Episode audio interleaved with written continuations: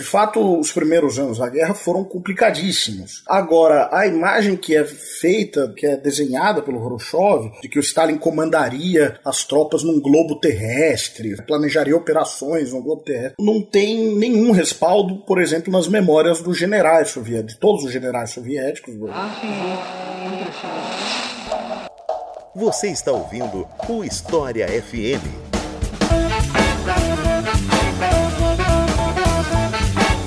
Salve ouvintes do História FM, bem-vindos a mais um episódio desse podcast produzido pelo Leitura Obriga História. Eu sou Iclis Rodrigues e hoje vamos falar sobre Stalin, a história de vida de Joseph Stalin. E para falar sobre esse assunto, convidei duas pessoas que já estiveram aqui no História FM. Então, primeiro, quero apresentar para vocês Felipe Demier, ou melhor dizendo, vou passar a palavra para ele se apresentar para vocês. Então, Felipe, fique à vontade, seja bem-vindo novamente. Olá, Iclis. Olá, Rodrigo. Olá, ouvintes. Eu sou Felipe Demier, sou, sou historiador e sou professor da UERJ, da Faculdade de Serviço Social da UERJ. E conosco aqui também de novo, Rodrigo Yannes. Aqui eu passo a palavra para se apresentar a vocês. Rodrigo, seja bem-vindo novamente, fique à vontade. Olá a todos, olá Felipe, Iclis, obrigado novamente pelo convite. Meu nome é Rodrigo Yannis, sou historiador formado lá em Moscou, pela Universidade Estatal, e finalmente vou falar de um tema que realmente é minha área, que eu é, mais pesquisei na vida, que é a história dessa figura, é, uma das mais polêmicas do século XX, Iosif Stalin. Então é isso, gente. Vamos conhecer um pouco mais a história desse sujeito depois dos comerciais.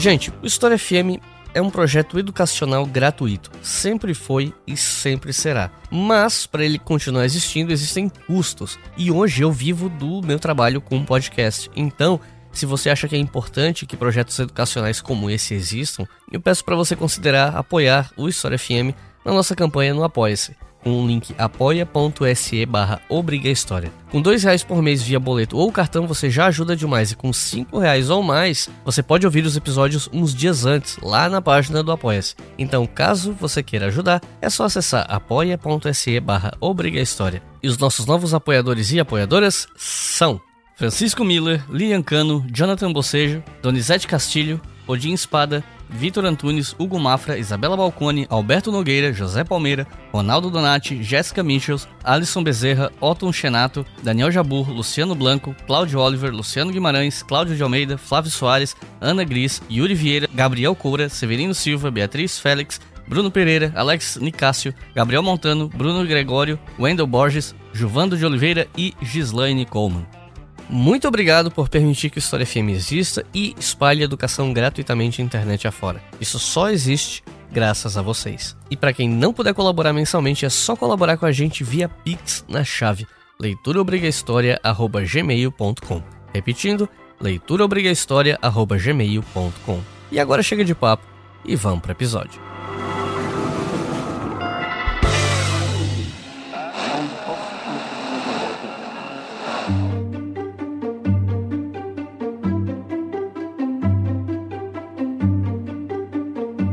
Bom, já que esse episódio é um episódio biográfico, nada mais justo a gente começar pelo começo da vida de Stalin, né? Quando ele ainda não tinha, inclusive, adotado esse apelido de Stalin, né? Então eu queria saber o que, que a gente pode falar sobre o nascimento dele, a infância, família, saúde, escolaridade, enfim, outras características, outras coisas que dizem respeito aos primeiros anos de Stalin. Bom, o Stalin, talvez nem todos saibam, mas uma característica muito importante da, do Stalin é que ele não era russo. Stalin ele veio da periferia do Império Russo. Ele nasce, há inclusive controvérsias sobre a data exata de nascimento dele, mas ele vai nascer em Gori, que é uma cidade, hoje uma cidade muito pequena e significante relativamente eh, da Geórgia, ou seja, no Cáucaso, na Transcaucásia. Gori, na época, não era uma cidade tão pequena quanto hoje ela é. De toda forma, a gente está falando da periferia mesmo do Império Russo, sul do Império Russo, ali na região que hoje é a Geórgia, cuja capital hoje é Tbilisi. Stalin nasce em 1878, segundo existe essa controvérsia que não, acho que não nos interessa aí da data de nascimento, mas ele nasce ali no fim da década de 70,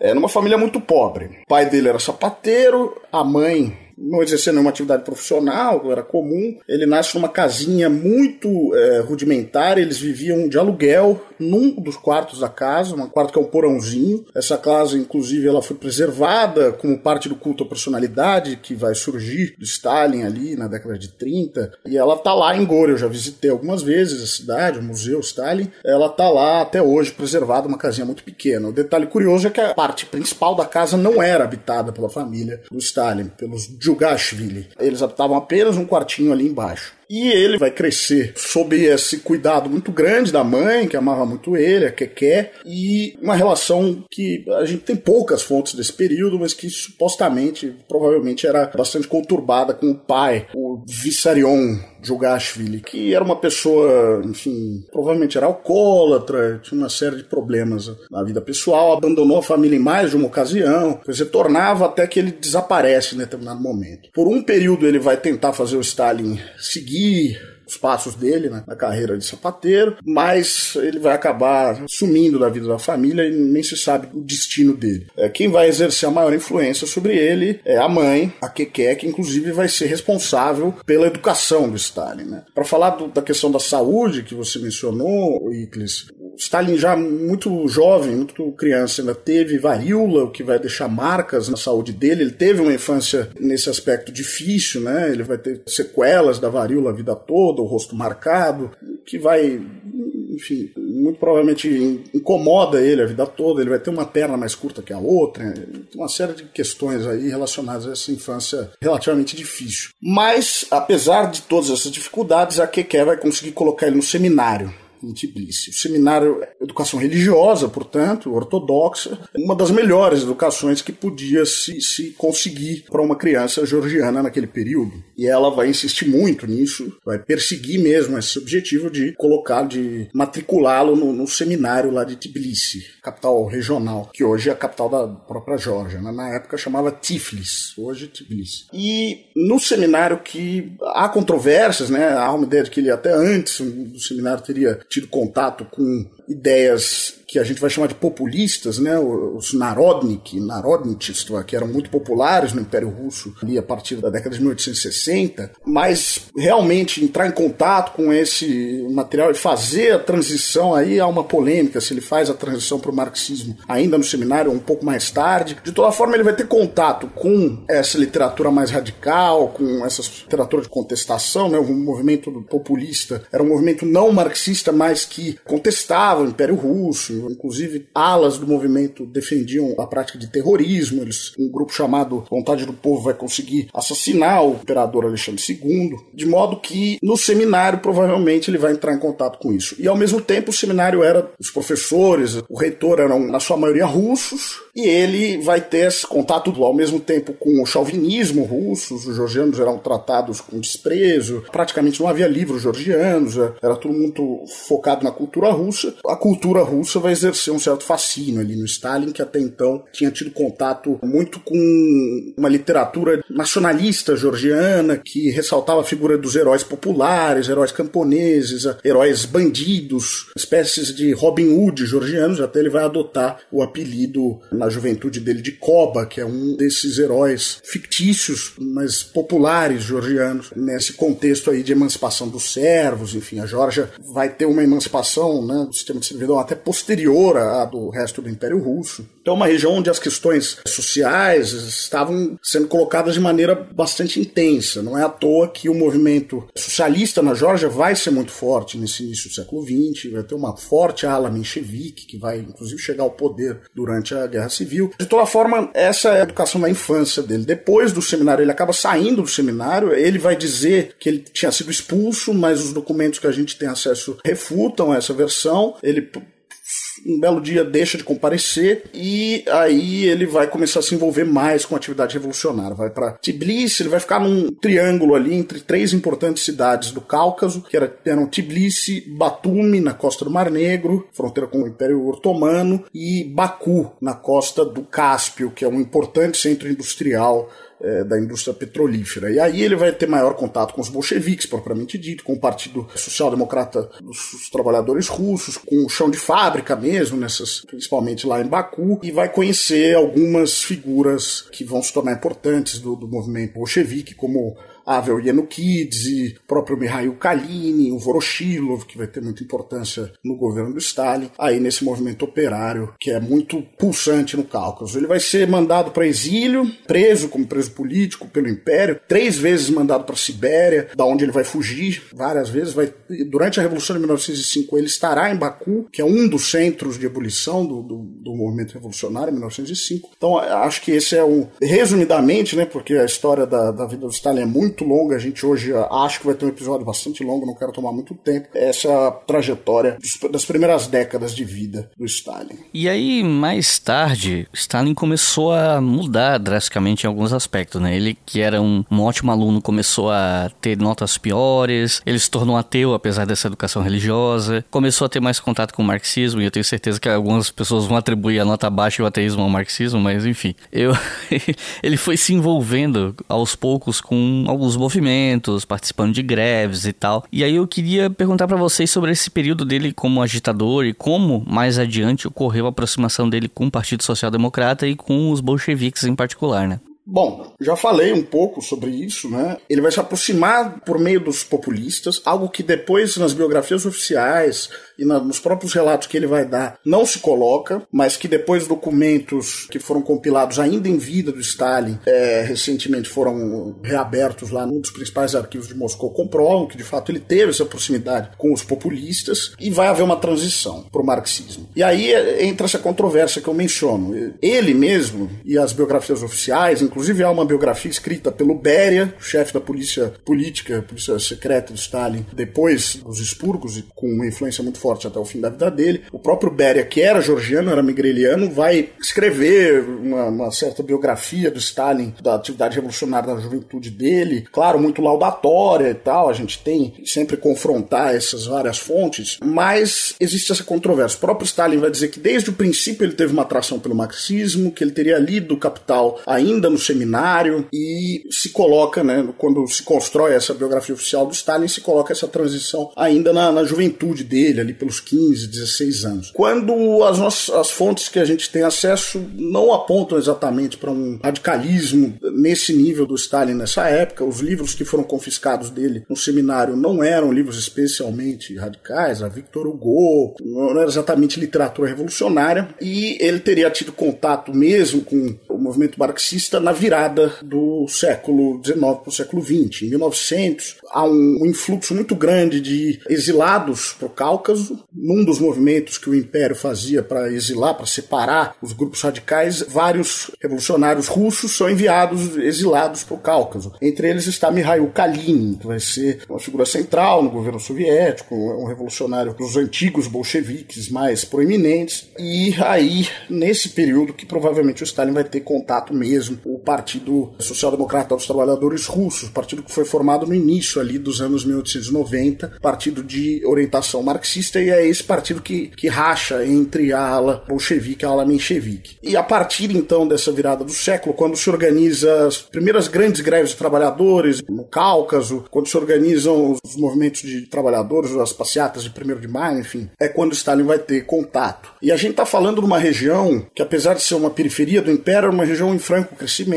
né? Baku é um, era o principal produtor de petróleo desse início do século. Tinha indústrias, conglomerados internacionais ali presentes. Os Rothschild tinham empreitadas ali em Batumi. A família Nobel tinha refinarias de petróleo em Baku. Então havia um movimento proletário crescente. E a gente está falando também de um ambiente, importante salientar, bastante multinacional. Né? O Cáucaso, a gente olha hoje três países, Azerbaijão, Armênia e Geórgia, e tende a achar que nessa configuração geográfica vivem né, os georgianos na Geórgia, os armênios na Armênia, mas a situação na época e durante toda a União Soviética vai ser bem diferente. Haverá georgianos, armênios, azeres e russos em todos esses locais, principalmente nos centros urbanos, uma presença forte de russos, eh, judeus também e de armênios. Então o, o Cáucaso é um verdadeiro caldeirão ali, em ebulição nesse início do século XX. E é nesse momento que o Stalin vai entrar em contato com as ideias radicais, enfim. Ele provavelmente é eleito ali em 1900 membro de um comitê, do comitê de Tbilisi, do Partido Social Democrata Russo e a partir de então a carreira dele se firma dentro do partido na ala bolchevique, que é a ala de Lenin, é a ala que defendia a revolução sem compromissos né,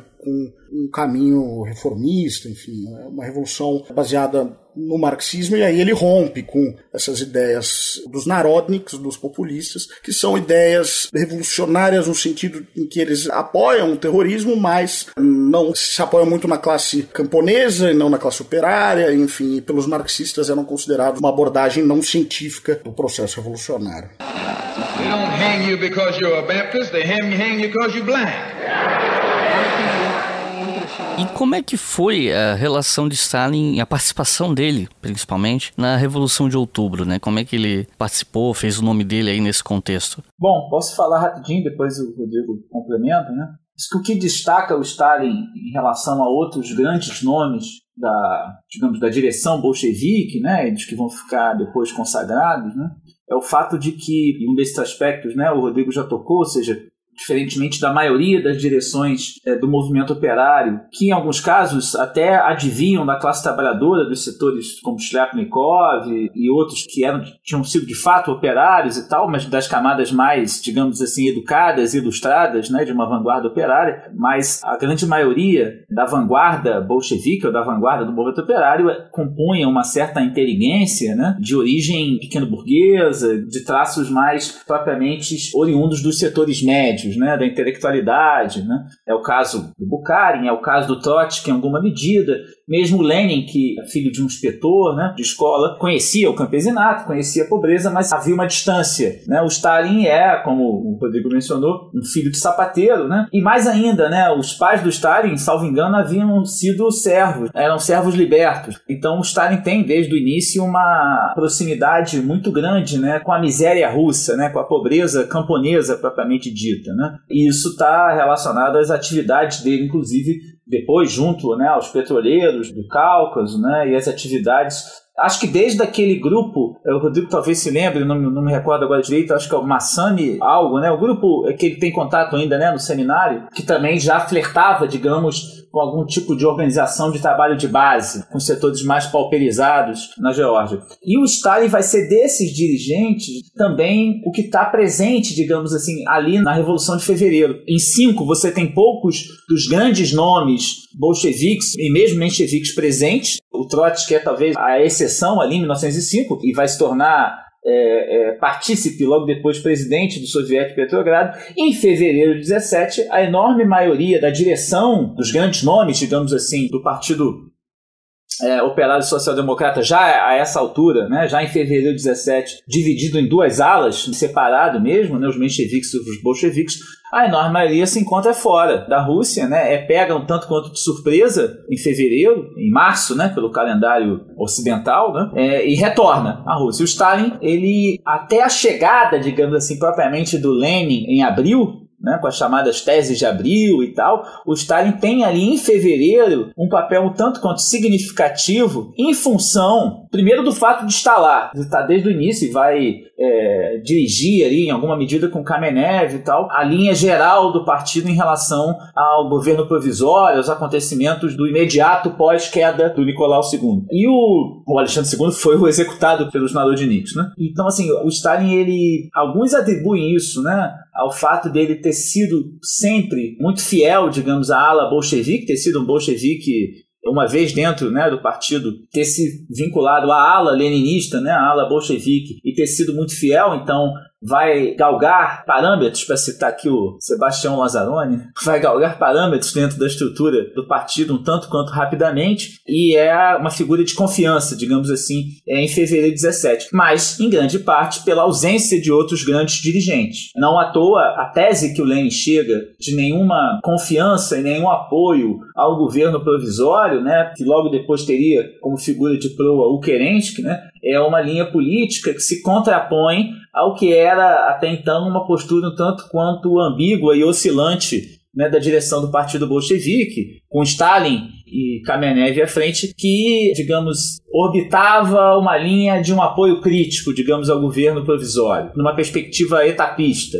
E é contra essa, digamos, que a revolução teria ainda um caráter burguês ou democrático burguês e caberia ao movimento operário um papel de pressão como ala esquerda na criação de uma república democrática. É essa linha, né, que o Lenin se opõe quando chega, né, em, em abril. Então, em fevereiro, o Stalin já tem um papel importante. Em outubro, já é membro do Comitê Central, já é uma figura de destaque. Embora seja verdade que Stalin e, e os seus seguidores né, se preocuparam muito depois, sobretudo a partir da disputa que se abre no partido com a morte do Lenin, né, em supervalorizar o papel do Stalin na Revolução de Outubro. E, em contrapartida, claro, menosprezar ou mesmo eliminar da narrativa da reconstrução histórica o papel de dirigentes que então se tornaram adversários do Stalin. O Stalin teve um papel, o Stalin não só tem um papel, como vai logo assumir tarefas importantes, tanto no setor de transportes, de abastecimento, né, na guerra civil, e também na questão que era o que ele, aliás, talvez o grande tema do Stalin com o qual ele se especializa e se aproxima do Lenin, salvo engano, desde 1908, que é o tema das nacionalidades e tal, mas ele, digamos, não tem o peso que vai ter nem o Lenin, nem o Trotsky, nem mesmo Sverdolov e Antonov Otsenko e outras figuras na insurreição propriamente de outubro de 17. Mas a historiografia, digamos, oficial do Partido Comunista depois vai apagar uma série dessas figuras, conforme a conveniência das lutas políticas do presente, né? e vai supervalorizar o papel do Stalin, isso desde a, digamos, da historiografia até propriamente a produção literária, a produção cinematográfica, o Eisenstein, né, o filme de enfim, isso tudo depois vai ficar bastante conhecido, né? O stalinismo é até um tanto quanto pioneiro, né, nas adulterações de fotografia, né, aquelas fotos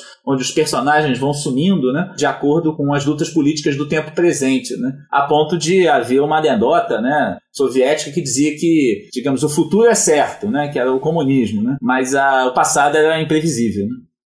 E como é que foi a participação de Stalin nos bastidores do governo soviético entre a Revolução, né, em 1917, e a morte de Lenin em 1924? Como é que era a relação dele com Lenin? Qual foi o papel dele nesse governo? Acho que a palavra-chave, é essa que você justamente utilizou, né? Bastidores. E isso até para a Revolução. O Stalin sempre foi uma figura de bastidores. Como nós já mencionamos, o Stalin era georgiano, ele vai falar com um sotaque forte georgiano até o final da vida dele. Ele era um péssimo orador, era um orador que ele não gostava de ser orador. Então, o Stalin sempre vai ser essa figura muito de trabalho dos bastidores e de um trabalho incansável e essa figura que o Lenin vai enxergar até uma polêmica que existirá no final da vida do Lenin como uma figura extremamente leal a ele. Então, é nisso que o Stalin faz a carreira dele, nesse trabalho de bastidores um trabalho realmente de passar papel, de administração de quadros, uma coisa que às vezes algumas outras lideranças bolcheviques, lideranças mais interessadas em discussões ideológicas, figuras que eram brilhantes nas suas áreas, como Trotsky, como Bukharin, mas que desprezavam esse trabalho administrativo. E o Stalin vai ser sempre essa figura de pegar o trabalho que for e realizar. Logo depois da Revolução, ele vai ser nomeado, como já foi mencionado, comissário do povo para as nacionalidades. Né? Os comissariados do povo é o nome que se dá, depois eles vão até mudar para ministérios, espécies de ministérios desse governo é, bolchevique que se instala em outubro de 17. E a questão das nacionalidades era uma questão central no Império Russo. A gente está falando de um império com, dependendo do cálculo, mais de 200 grupos étnicos alguns muito numerosos, como os ucranianos, como belorussos, poloneses, enfim, judeus, até georgianos. E a questão das nacionalidades vai estar no centro dos debates ali após a Revolução. Afinal, os movimentos nacionais vão ser parte dessa enorme engrenagem que vai destruir o Império Tsarista. Já em 1905, eles vão ter um papel central na Revolução de 1905 e 1917. As questões nacionais também vão se colocar. E num primeiro momento, Stalin é identificado como essa figura especialista na questão das nacionalidades, uma,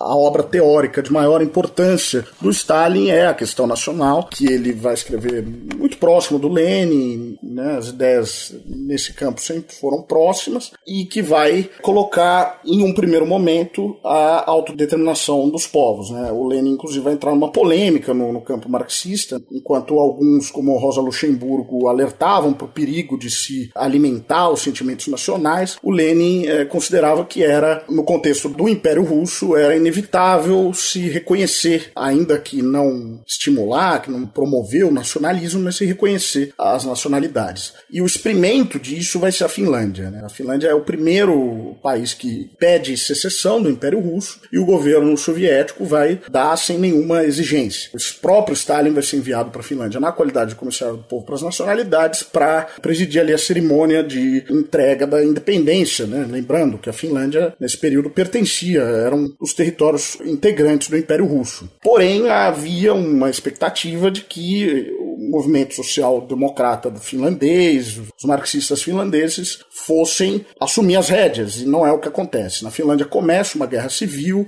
a Alemanha vai intervir, enfim. O resultado é que os social-democratas, os marxistas finlandeses vão ser massacrados, inclusive os russos vivendo na Finlândia vão ser massacrados por serem identificados automaticamente como bolcheviques, e qualquer possibilidade de manutenção de um Estado que seja um democrático, burguês, mas é, com elementos progressistas da Finlândia é, é destruída ali logo de início. Então, o Comissariado do Povo para as Nacionalidades se vê numa necessidade de mudar a estratégia. E aí, é, no caso da Ucrânia, por exemplo, o tratamento já não vai ser o mesmo, já vai haver uma tentativa de bolchevização, de sovietização da Ucrânia para não entregar de bandeja a região, enfim, o país na mão das elites locais, da, burguesia local. É, Stalin vai estar muito envolvido nisso. E, claro, vai estourar a guerra civil e o Stalin vai para o front. Né? Como essa figura que trabalhava incansavelmente, ele vai ser um dos vários dirigentes do partido que o Lenin vai mandar por todo o país, nos trens blindados. Claro que o Trotsky, como o fundador do Exército Vermelho, o líder do Exército Vermelho, é a principal figura nesse sentido, mas o Stalin vai ser um daqueles comissários políticos que vão ser enviados a todo momento para onde era necessário. E nesse contexto, acho que é o momento mais icônico e que vai ser uma controvérsia histórica ali na própria União Soviética e mais tarde, é Tsaritsyn, que atualmente é Volgogrado, que no período soviético era Stalingrado. É onde o Stalin vai ter a sua atuação mais icônica. E como sempre em relação ao Stalin, como por exemplo em relação à Revolução, como já foi colocado muito bem, a verdade não está nem na propaganda stalinista de que ele foi, é, que Tsaritsyn era chave para a vitória e que o papel dele foi decisivo para garantir a defesa da cidade aliás, a cidade depois cai, né? Mas que o papel dele foi central na Guerra Civil e o papel de Tsaritsyn é central na Guerra Civil, nem tanto para esse lado, nem para o outro lado, que era um detalhe insignificante. Afinal, Tsaritsyn, se a gente observar, controla ali a, a passagem do rio Volga, num trecho muito próximo com o rio Don, e a passagem para o norte do Cáucaso. Isso vai ser importante tanto na Guerra Civil quanto na Segunda Guerra Mundial, a Batalha de Stalingrado. Ô, Rodrigo, eu acho que até salvo engano, né, o Stalin desempenhava um papel de defesa maior dos comissários políticos, né? Ele mesmo como um comissário político que estavam sempre, essa figura do comissário político que estava sempre acompanhando um comissário militar, muitas vezes um comissário militar técnico, né? Que vinha até mesmo do exército czarista e que depois colabora com os bolcheviques, né? Salvo engano, eu acho que Tsaritin, né? O Tsarin, há um debate ali sobre o que fazer e o Trotsky mesmo depois é enviado para lá para substituir a conduta, né? Acho que do Ordonogin-Kintz e agora não me lembro se era o Kalinin, que eram mais ligados ao Stalin, né? E o, o Doster relata até um certo diálogo entre Trotsky e Stalin ali, né, o, o Trotsky indo substituir a linha, digamos, do Stalin lá, e o Stalin pede para ele pegar leve com os meninos, né, pegue leve com meus meninos e tal, e o Trotsky diz, a revolução não tem tempo de esperar os meninos crescerem, né, então já tem aí uma polêmica e uma, uma controvérsia entre os dois, entre o Trotsky e o Stalin, que vão depois disputar o poder mais à frente, mas já tem aí uma ilustração um pouco desse papel que o Stalin vai desempenhar, salvo engano, ele ajudavam bastante ali na política de transporte e abastecimento, né, que é fundamental fundamental numa guerra, né? É, essa polêmica ela é central. O Trotsky ele é um dos pais desse sistema pelo qual os chamados especialistas burgueses, ou seja, ofici antigos oficiais do Império, enfim, especialistas que antes eram leais ao Império, mas que no caso depois da Revolução foi necessário chamá-los, porque entre os bolcheviques não, não havia uma quantidade suficiente de pessoas com experiência, conhecimento, enfim, nessas áreas, e mesmo na área militar. E para controlá-los, foi estabelecido esse sistema de comissários políticos, segundo o qual qualquer ordem que o comandante, fosse ele um especialista burguês ou não, desse, teria que ser confirmada pelo comissário político, que aí sim é a figura membro do partido, é o comunista, que tá lá para fiscalizar e também se responsabilizar pelas consequências das ordens dadas. E o Stalin vai defender esse grupo, é o Voroshilov e o Orjonikidze, que estavam lá com ele em Tsaritsyn e que vão entrar em conflito com os especialistas do Trotsky, os generais que às vezes eram enxergados como potenciais traidores. E de fato, muitos deles vão trair a revolução durante a Guerra Civil, mas era uma situação em que não tinha como organizar um esforço de guerra daquele monte, daquele tamanho, daquela, naquele contexto, sem recorrer a esse tipo de especialista. E Tsaritsyn vai ser o palco dessa primeira polêmica que vai gerar choques ali entre o Stalin e o Trotsky.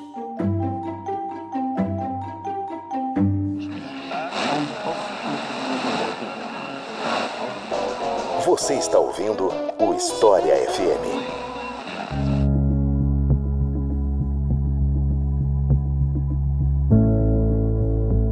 Bom, minha primeira pergunta desse bloco é sobre como o poder chegou nas mãos de Stalin, porque tudo que eu li até hoje sempre enfatiza que ah, o sucessor natural de Lenin era Trotsky, não sei o que, mas também havia outros nomes na jogada, né, como Kamenev, Buharin e tal, e havia uma disputa por quem lideraria a União Soviética depois da morte de Lenin. E aí eu queria saber como é que foi essa disputa e como Stalin acabou ganhando essa disputa. Essa é a grande questão, né, a questão da sucessão. Há um capítulo, né, do Revolução Traída no livro do Trotsky, escrito em 36, em que o capítulo é nomeado de Por que Stalin venceu. O Trotsky se vê impingido né, a responder uma questão que, se ele e os seus digamos, é, apoiadores, né? A oposição de esquerda depois a oposição unificada, tinham a melhor política, tinham melhores, os melhores eixos programáticos, né? É porque perderam, né? É, e aí a gente entra no debate da, da, da, burocratização, né? E do sentido, do caráter geral do stalinismo, que é também é objeto de muita controvérsia, não só dentro dos debates do movimento operário da época, né? Do marxismo, quanto depois da historiografia dedicada ao tema, né? O Stalin certamente estava entre as principais figuras do partido ali, era parte não só do Comitê Central, mas da, da executiva do partido, né? e vai desde 22 ocupar um papel de secretário-geral do partido, que era uma tarefa essencialmente burocrática. E burocrática aqui sem nenhum sentido necessariamente negativo, ou seja, todos os bolcheviques, a começar pelo próprio Trotsky, reconheciam que a classe operária era extremamente frágil do ponto de vista da sua educação política, da sua experiência organizativa e mais ainda, né, em função da guerra civil, dos desastres da guerra civil, a vitória da guerra civil, mas que traz consigo uma série de prejuízos, é, a própria vanguarda operária, a morte de muitos quadros do partido, isso tornava necessário algum nível de especialização do poder político, de decisões que envolviam é, educação, ilustração, ciência, e que, portanto, uma burocracia, enquanto uma camada especializada da própria classe operária, deveria exercer algum papel importante ali. Bom, a tarefa do Stalin enquanto secretário político, né, o secretário-geral do partido, é a tarefa de fazer-se realizar aquilo que foi decidido politicamente. O Stalin era o responsável por fazer com que as deliberações do Comitê Central e da executiva do partido fossem de fato executadas. Né? Essa era a tarefa. Só que essa aí, como o Rodrigo lembrou, é uma tarefa a qual muitos dos dirigentes bolcheviques não tinham muito apego. Era vista como uma tarefa eminentemente técnica, né? E o fato é que isso vai dar um peso e uma força política para o Stalin muito grande, porque se envolvia a nomeação de pessoas para determinadas funções, para determinados cargos, transferência, alterações nos núcleos regionais do partido e, claro, do Estado, e aí essa junção, essa simbiose cada vez maior entre partido e Estado, já num regime de partido único, a guerra civil vai levar o poder político a assumir a condição de um certo monolitismo político político, num primeiro momento visto pelos bolcheviques como algo deplorável, mas necessário, até mesmo pela postura dos socialistas revolucionários de esquerda, os SR, que chegam a compor o governo, mas depois tentam inclusive assassinar o próprio Lenin, a postura dos mencheviques, que em parte colaboram na defesa do governo, mas por outro lado tem figuras que também adotam posturas ambíguas e mesmo posturas contrárias ao governo no meio de uma guerra civil. Isso leva à supressão da possibilidade de outros partidos no governo e depois à supressão das tendências internas no partido. Essa então vista como algo mais deplorável ainda, mas depois do episódio de Kronstadt em 21 e da luta interna feita pela oposição operária, da Kolontai e do Stratnikov, isso é visto pelos bolcheviques como um ponto necessário, ou seja, abolir a luta de frações internas para garantir o poder político e depois se reabrir. Nessa simbiose entre partido único e Estado, esse papel burocrático que o Stalin vai desempenhar fornece a ele muito poder, muito recurso político. E ele consegue formar grupos e alocar grupos favoráveis a ele em determinadas posições-chave. É claro que isso é parte de um processo de burocratização que remete ao isolamento da União Soviética, à não revolução em outros países que os soviéticos, os bolcheviques anelavam, ansiavam, e ao mesmo tempo ao início de uma certa recuperação econômica. A Rússia vem do fracasso da Primeira Guerra Mundial, do desastre da Primeira Guerra Mundial, onde ela entrega milhões de camponeses para o front para morrer numa guerra em que ela própria pouco ganhava, depois passa pela guerra civil, então ela está se reconstruindo economicamente, mas ela começa a superar a partir do início dos anos 20, ou pelo menos a partir de 23, 24, né? o Lenin está ali adoecido já em 23, ele vai falecer em janeiro de 24, mas ela começa a assistir algum nível de recuperação com a NEP e que, digamos, se está muito longe ainda de algum nível de desenvolvimento econômico comparável aos países do Ocidente, também já não se está mais naquele nível de flagelo e escassez do meio da guerra civil, que inclusive fez a Rússia assistir episódios de fome, até mesmo dentro do quadro de fome no campo, de surtos de canibalismo. Né? Ou seja, esse isolamento que permite em algum momento alguma melhoria mínima faz da distribuição do produto social algo fundamental. E quem vai controlar essa distribuição de recursos numa economia com traços de planificação agudos, embora ainda combinando com o papel da iniciativa privada e todo o debate da NEP e dos especialistas nas fábricas e tal, mas a planificação exercendo um papel muito grande, a burocracia do partido e do Estado passa a desempenhar um papel muito grande. Né? Há, portanto, o surgimento de uma camada no interior da classe trabalhadora, de uma classe trabalhadora, repito, ainda muito desgastada, parte decapitada pela guerra civil, e e essa camada começa a se dissociar gradualmente dos interesses da própria classe operária, da própria classe trabalhadora. Essa substituição política, né, esse substitucionismo, digamos, político-social, que era no primeiro momento visto como necessário, passa a ser algo perpétuo e se reproduzir numa escala crescente. E há, de fato, o surgimento de uma burocracia, de uma camada do poder político que começa a desenvolver interesses próprios baseados no acesso a recursos da distribuição social social, chamados privilégios da burocracia. O papel de manejo, distribuição, de alocação de funcionários do partido e do Estado pelo Stalin vai, portanto, nos quadros mais gerais dessa burocratização, é conferir a ele muito poder. Muitos até historiadores e dizem que é um dos equívocos, né, digamos, das direções bolchevistas, das oposições, das chamadas oposições ao Stalin depois, foi não terem percebido isso, né, não terem dado a importância a esse papel que um aparatique, né, que o Stalin era o aparatique por excelência, né? É, é, aquele homem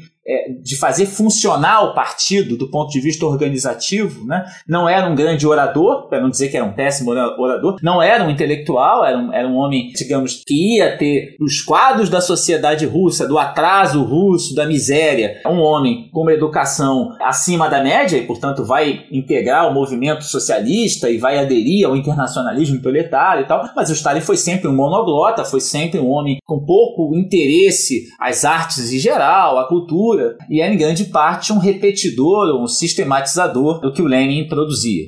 Salvo a exceção, talvez, da questão das nacionalidades, onde ele foi, inclusive, pelo Lenin mesmo, incumbido de realizar essa tarefa. Esse peso que a burocracia vai conferir ao Stalin, né, eu acho que é chave para explicar o êxito do Stalin nas lutas internas. No primeiro momento, se aliando a dois nomes de proa do partido, de Leningrado, né, de Petrogrado, é o Zinoviev e o Kamenev, que vão compor com ele o chamado triunvirato, cuja função é isolar o Trotsky de uma posição que o colocava, digamos, né, como um, herdeiro natural entre aspas, é, do Lenin, né, por, por ser uma figura muito conhecida não só é, dentro da Rússia, é, mas pelas tarefas que desempenhou na Revolução, mas sobretudo fora da Rússia também. Né? Os jornais da época se, se referiam à Rússia como a Rússia ou a Revolução de Lenin, Trotsky com Ifin. E depois os documentos vão mostrar que havia um acordo, inclusive, deles não discordarem publicamente na frente do Trotsky, os três, Zinoviev, o Kamenev e o Stalin. E o Bukharin, na época, nas palavras do Lenin, o testamento do Lenin, entre aspas, né? o preferido do partido, né? aquele que tivesse, talvez, quase todas as características necessárias a um posto de direção máxima do partido, né? o Bukharin acaba por Aí é um debate também, mas os biógrafos, os estudiosos do Bukhari consideram que nesse momento é por convicção teórico-programática, enquanto um defensor mesmo da NEP, da extensão da NEP, mesmo do aprofundamento da NEP, compondo, digamos, com um triunvirato contra o Trotsky. Isso vai levar à derrota da chamada oposição de 23, da oposição de esquerda, né, com Trotsky, Preobagensky, Radek e outros. E num segundo momento, quando se descola desse triunvirato a oposição de Leningrado,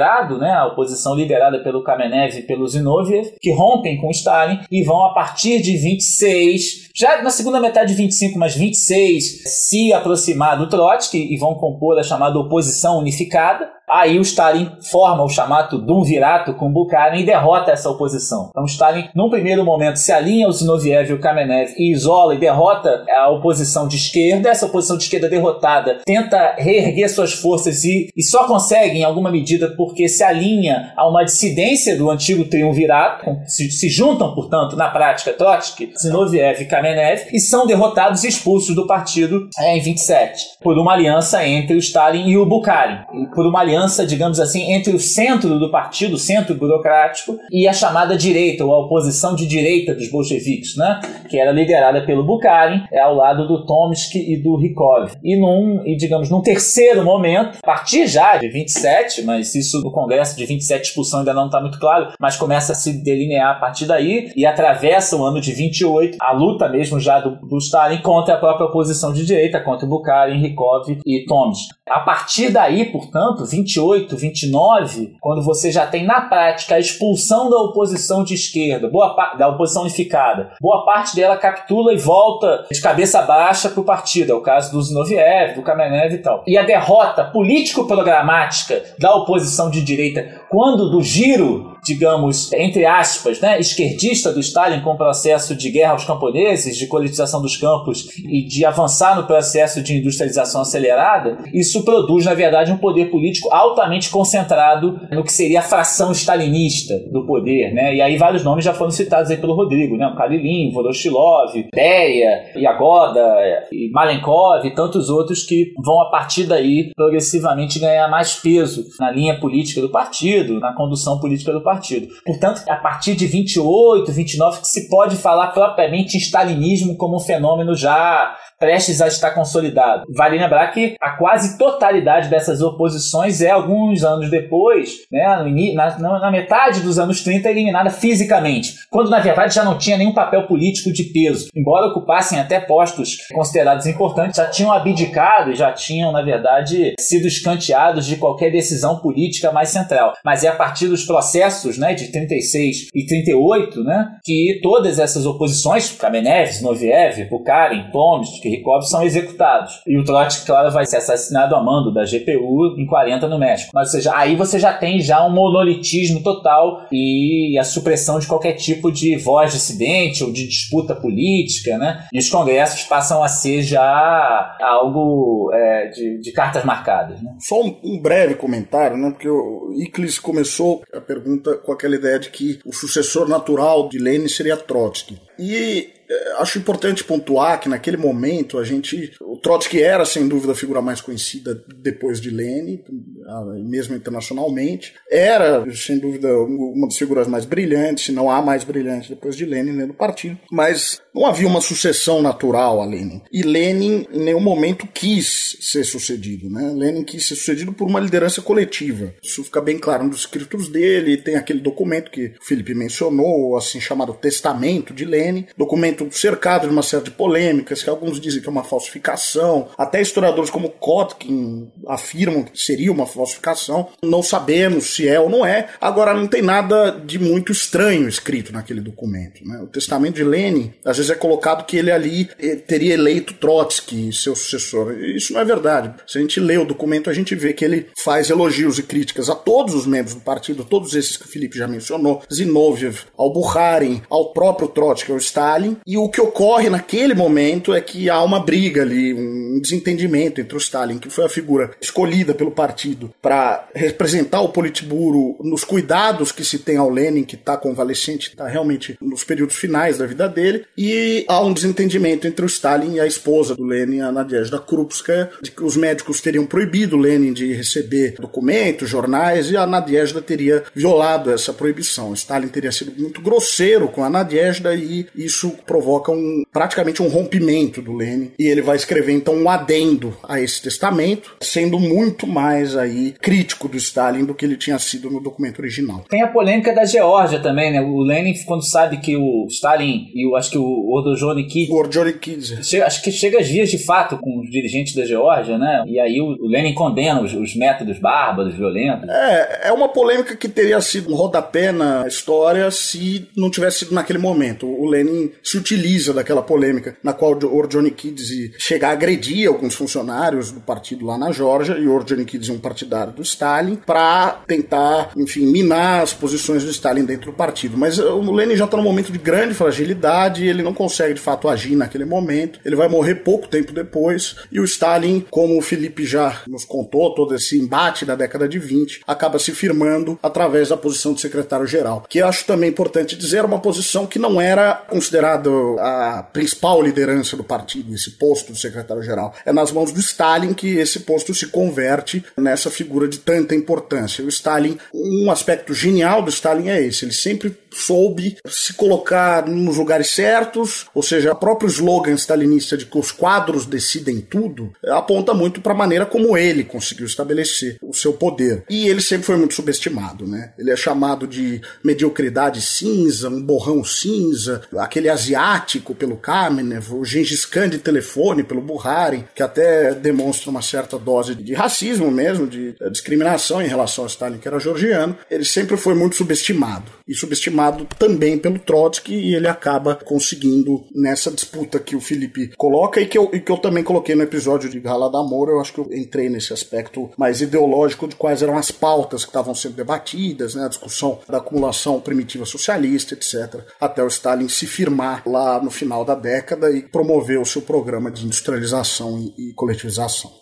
Aqui eu queria falar sobre alguns processos que ocorrem ali entre os anos 20 e 30 na União Soviética, como os processos de descolonização, coletivização, a industrialização da União Soviética. E é bem conhecido, é um fato bastante notório que vive sendo repetido por aí, que o país se industrializou bem depressa nessa época e ele teria até passado ileso pela crise de 29, que afetou vários países, né? Isso chamou muita atenção na época, isso deu um certo prestígio para a União Soviética aí. No entanto, apesar disso tudo, também existe um debate sobre tudo isso ter ocorrido às custas de muita exploração da classe trabalhadora, muitas horas de trabalho, falta de folga, férias, enfim, entre outras coisas. Eu não sei o quanto vocês são ou não familiarizados com esses pontos, eu não sou, então né, não me meteria a falar disso. Então eu tô trazendo aqui mais coisas que eu li em materiais avulsos, né, com o passar dos anos. Mas eu acho que é interessante trazer aqui esse debate sobre como não existe consenso nem mesmo entre socialistas a respeito dessa época, né? E como eu falei no começo da pergunta, essa época não é marcada só pela industrialização, mas também pela coletivização, mudanças estruturais da produção agrária,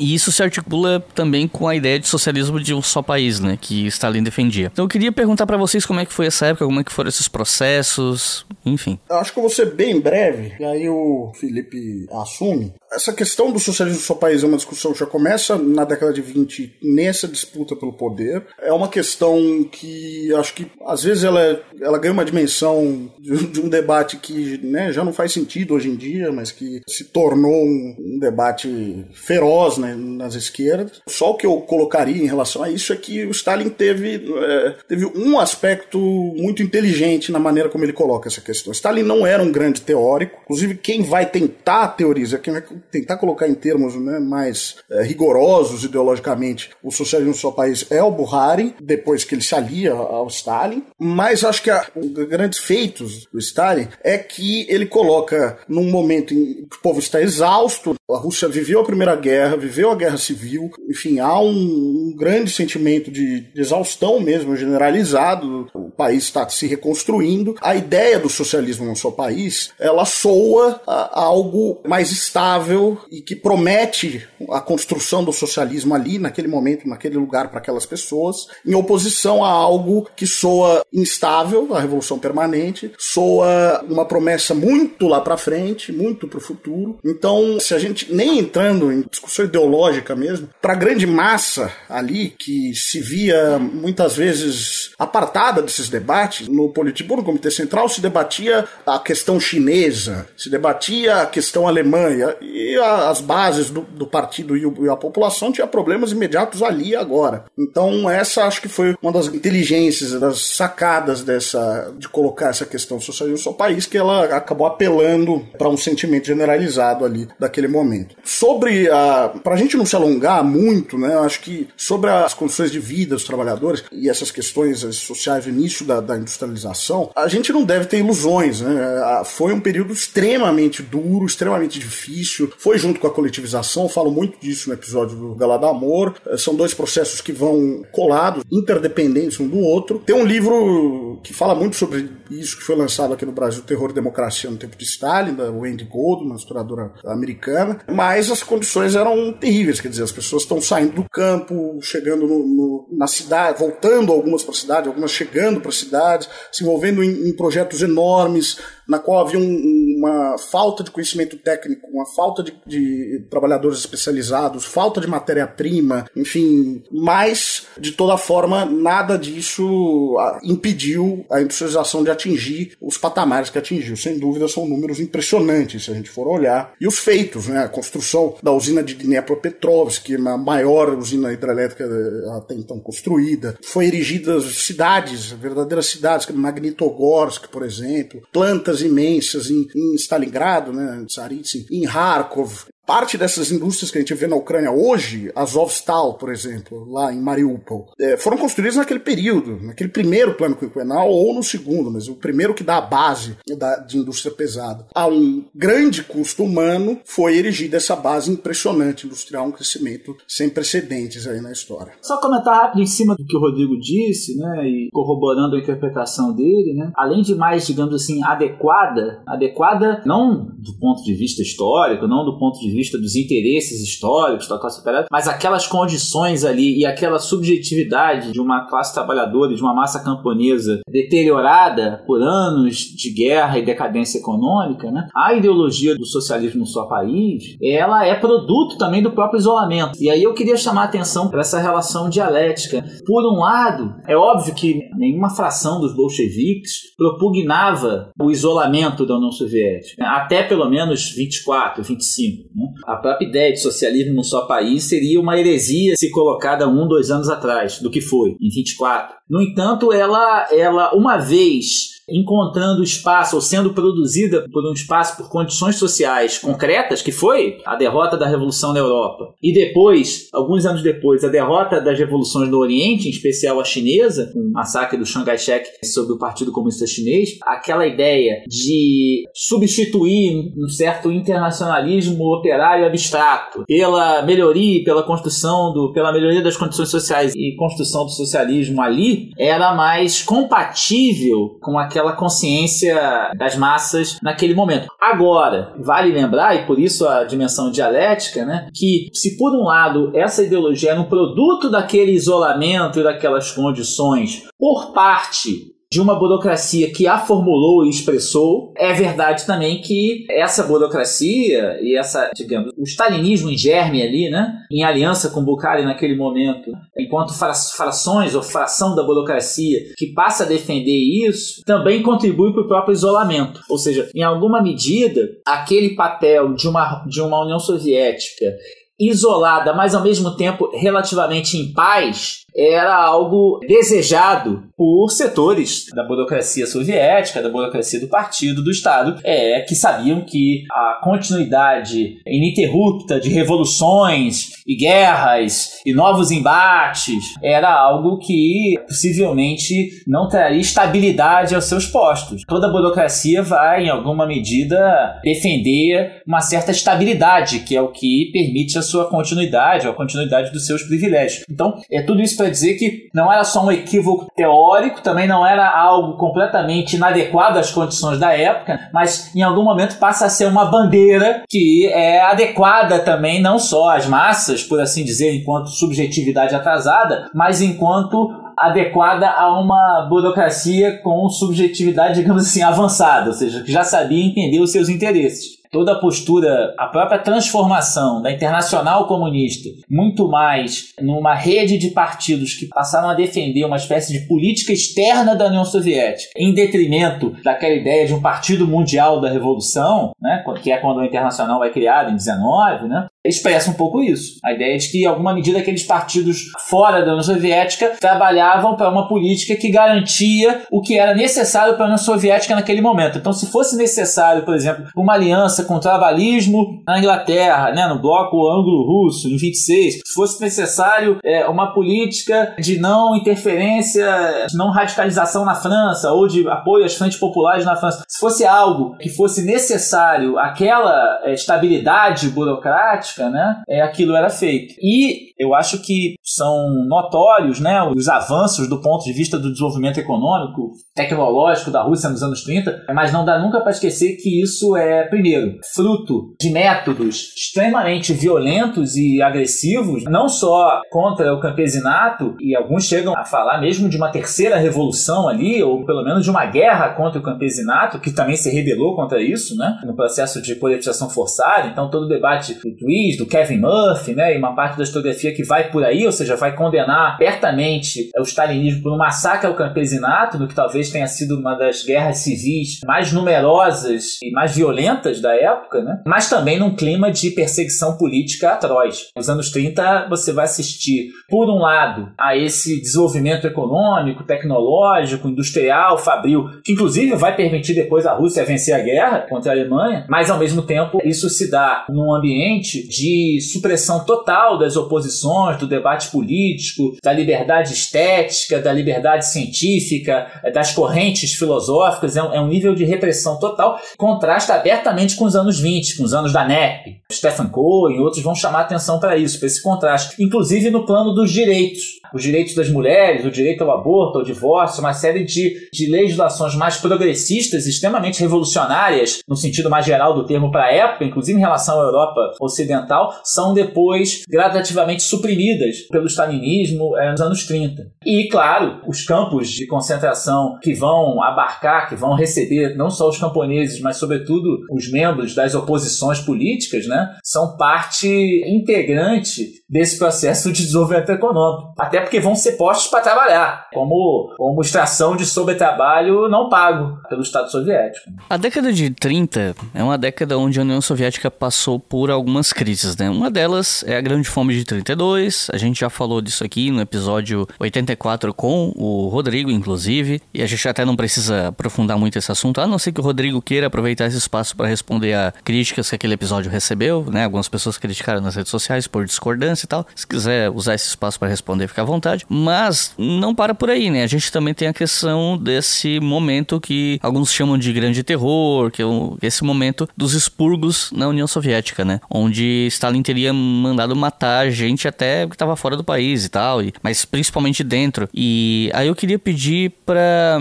vocês comentarem um pouco sobre o que, que foi esse grande terror, mas também sobre essas crises que o país passava nos anos 30, fora o que já foi mencionado aqui, né? As dificuldades da industrialização e tudo mais, né? Olha, Iclis, eu acho que a gente conseguiu fazer um bom debate naquele programa sobre coletivização, até sobre essa questão da disputa programática na década de 20. E o episódio ele foi melhor recebido até do que eu imaginei que ele, que ele seria. O que eu posso falar em relação a isso, e, e, na verdade eu nem recebi muitas críticas, eu soube que houve, mas elas foram mais indiretas, ninguém veio falar comigo diretamente. É de pessoas que ficaram insatisfeitas com, enfim, eu não ter mencionado, por exemplo, a lei das espigas nominalmente, apesar de eu ter explicado todo o contexto de requisição de grãos e tudo mais, ou, por exemplo, enfim, alguns até historiadores que me surpreenderam que compreenderam as coisas que eu coloquei como se eu estivesse dizendo que aqueles historiadores que eu menciono defendiam exatamente a, a, minha posição ou aquilo que eu coloquei. Não, o que eu tentei colocar, e aí vou tentar ser bem breve, é que justamente é, é um debate em aberto, é um debate muito complexo e que, mesmo os historiadores que eu menciono, eles não concordam entre si. Se eles não concordam entre si, como é que eles vão concordar né,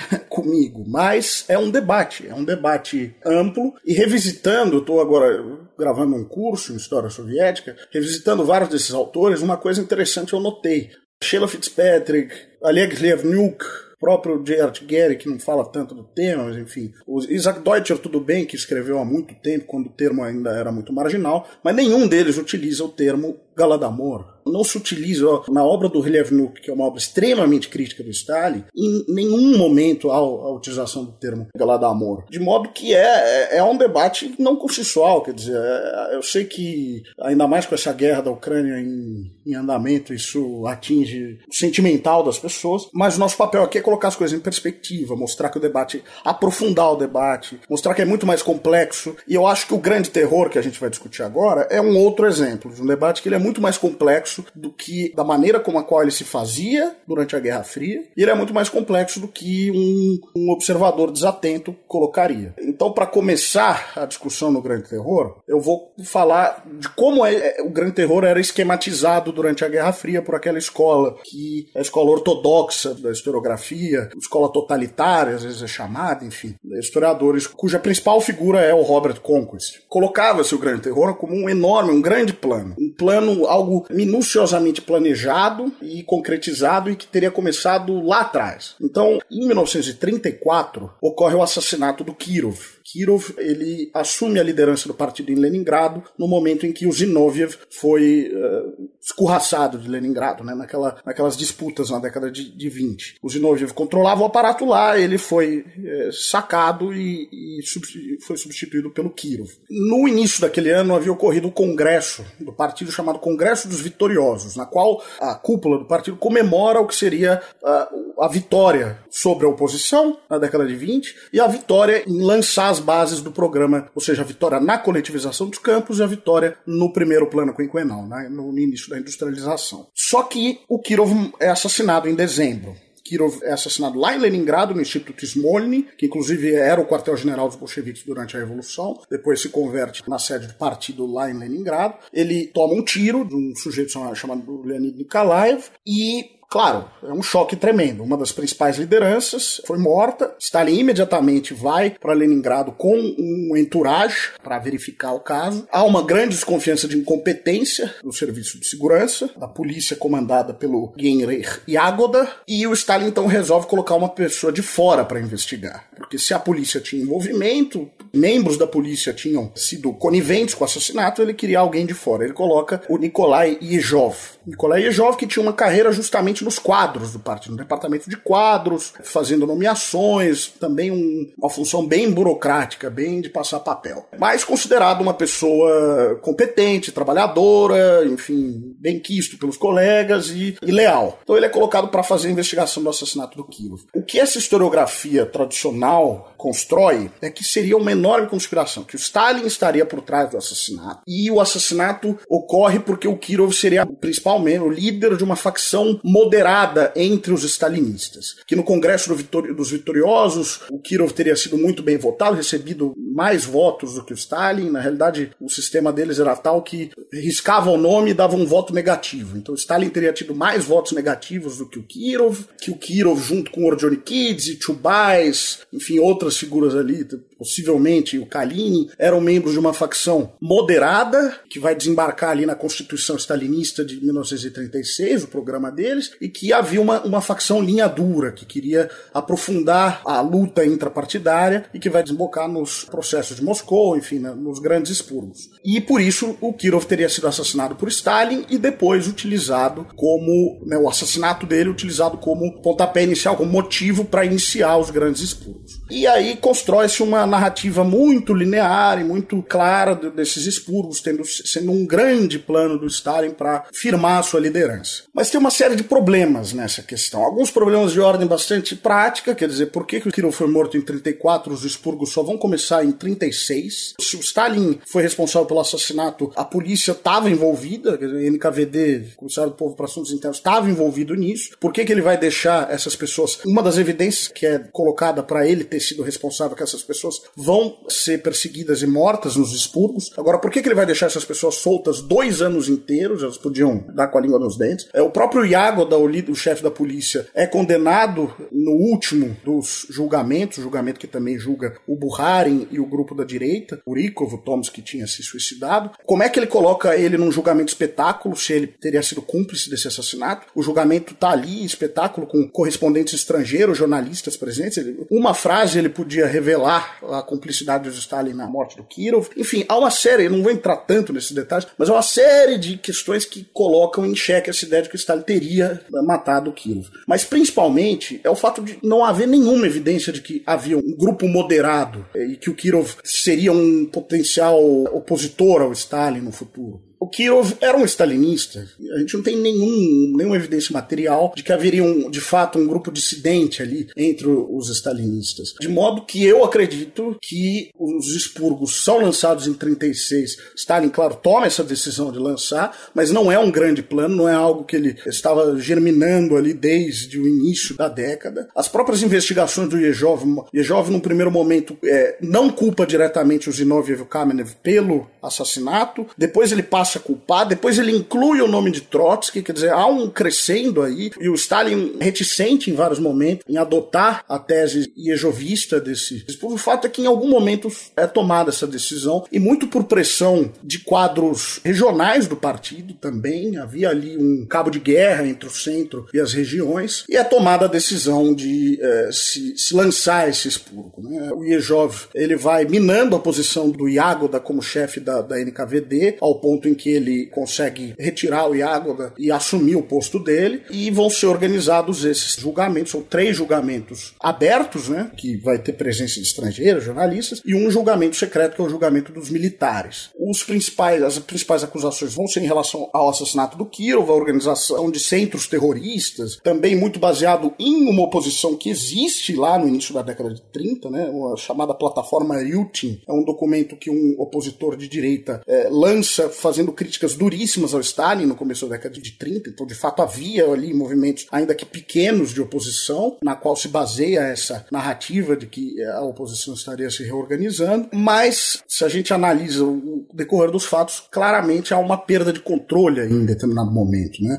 Ocorre um movimento de baixo para cima de denúncias né, de funcionários baixos ou de, do, da própria população fazendo denúncias contra lideranças que, com qual eles tinham conflitos, e isso ganha um volume muito grande e sai dos controles de Moscou, é, que havia estabelecido cotas em determinado momento. E aí eu acho que também eu, eu coloco isso no programa do Galadamor, quer dizer, a gente não tem nenhuma evidência de que a fome foi organizada para destruir a nação ucraniana. Enquanto isso, nos expurgos da década de 30, a liderança não teve nenhum constrangimento em deixar documentos com cotas assinadas de quantidade de pessoas que deveriam ser expurgadas em cada região. E está lá assinado pelo Stalin, pelo Molotov, pela alta liderança do partido. Então não houve constrangimento né, em deixar evidências de que sim, eles estavam cientes do que estava acontecendo, sim, eles estavam ativamente promovendo isso, enquanto no Galadamor a gente não tem nenhuma evidência é, documental. Mas, enfim, o fato é que esses expurgos eles ganham uma dimensão muito grande.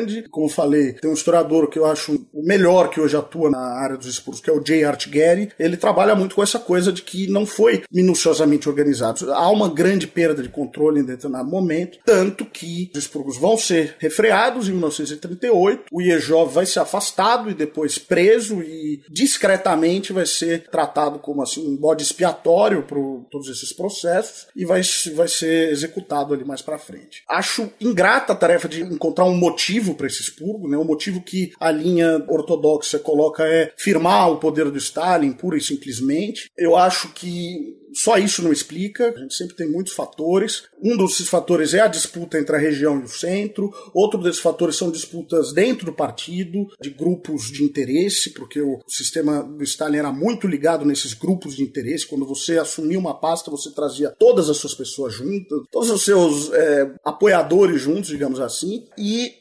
quando todas essas cadeias de disputa acabam trazendo isso. E havia, sim, uma preocupação genuína, um medo genuíno de que a oposição estava se reconstruindo. Eu acho que os expurgos são, mais do que uma demonstração de força, são uma demonstração de fraqueza. O regime estava com medo, havia um medo perene de que a oposição ia se reformar, de que no caso de uma guerra haveria uma quinta coluna, né? O, o Molotov vai falar disso nas memórias dele, memórias não, né? Na série de entrevistas que ele faz no final da vida, que a preocupação era que a guerra ocorreria e se sabia que a guerra ia ocorrer. O Japão, por um lado, já estava na Manchúria, na Coreia, o Hitler estava em plena ascensão, sabia-se que a guerra era inevitável e temia-se que no caso de uma guerra haveria uma quinta coluna ali, uma, uma oposição que iria é, prejudicar um esforço combinado, um esforço coletivo para a guerra. E outro aspecto que é importante e fala nesse sentido é que havia uma expectativa quando da abertura dos arquivos da União Soviética de que a gente encontraria nas conversas privadas, na correspondência, nas atas do Politburo, uma visão mais cínica dos fatos, né?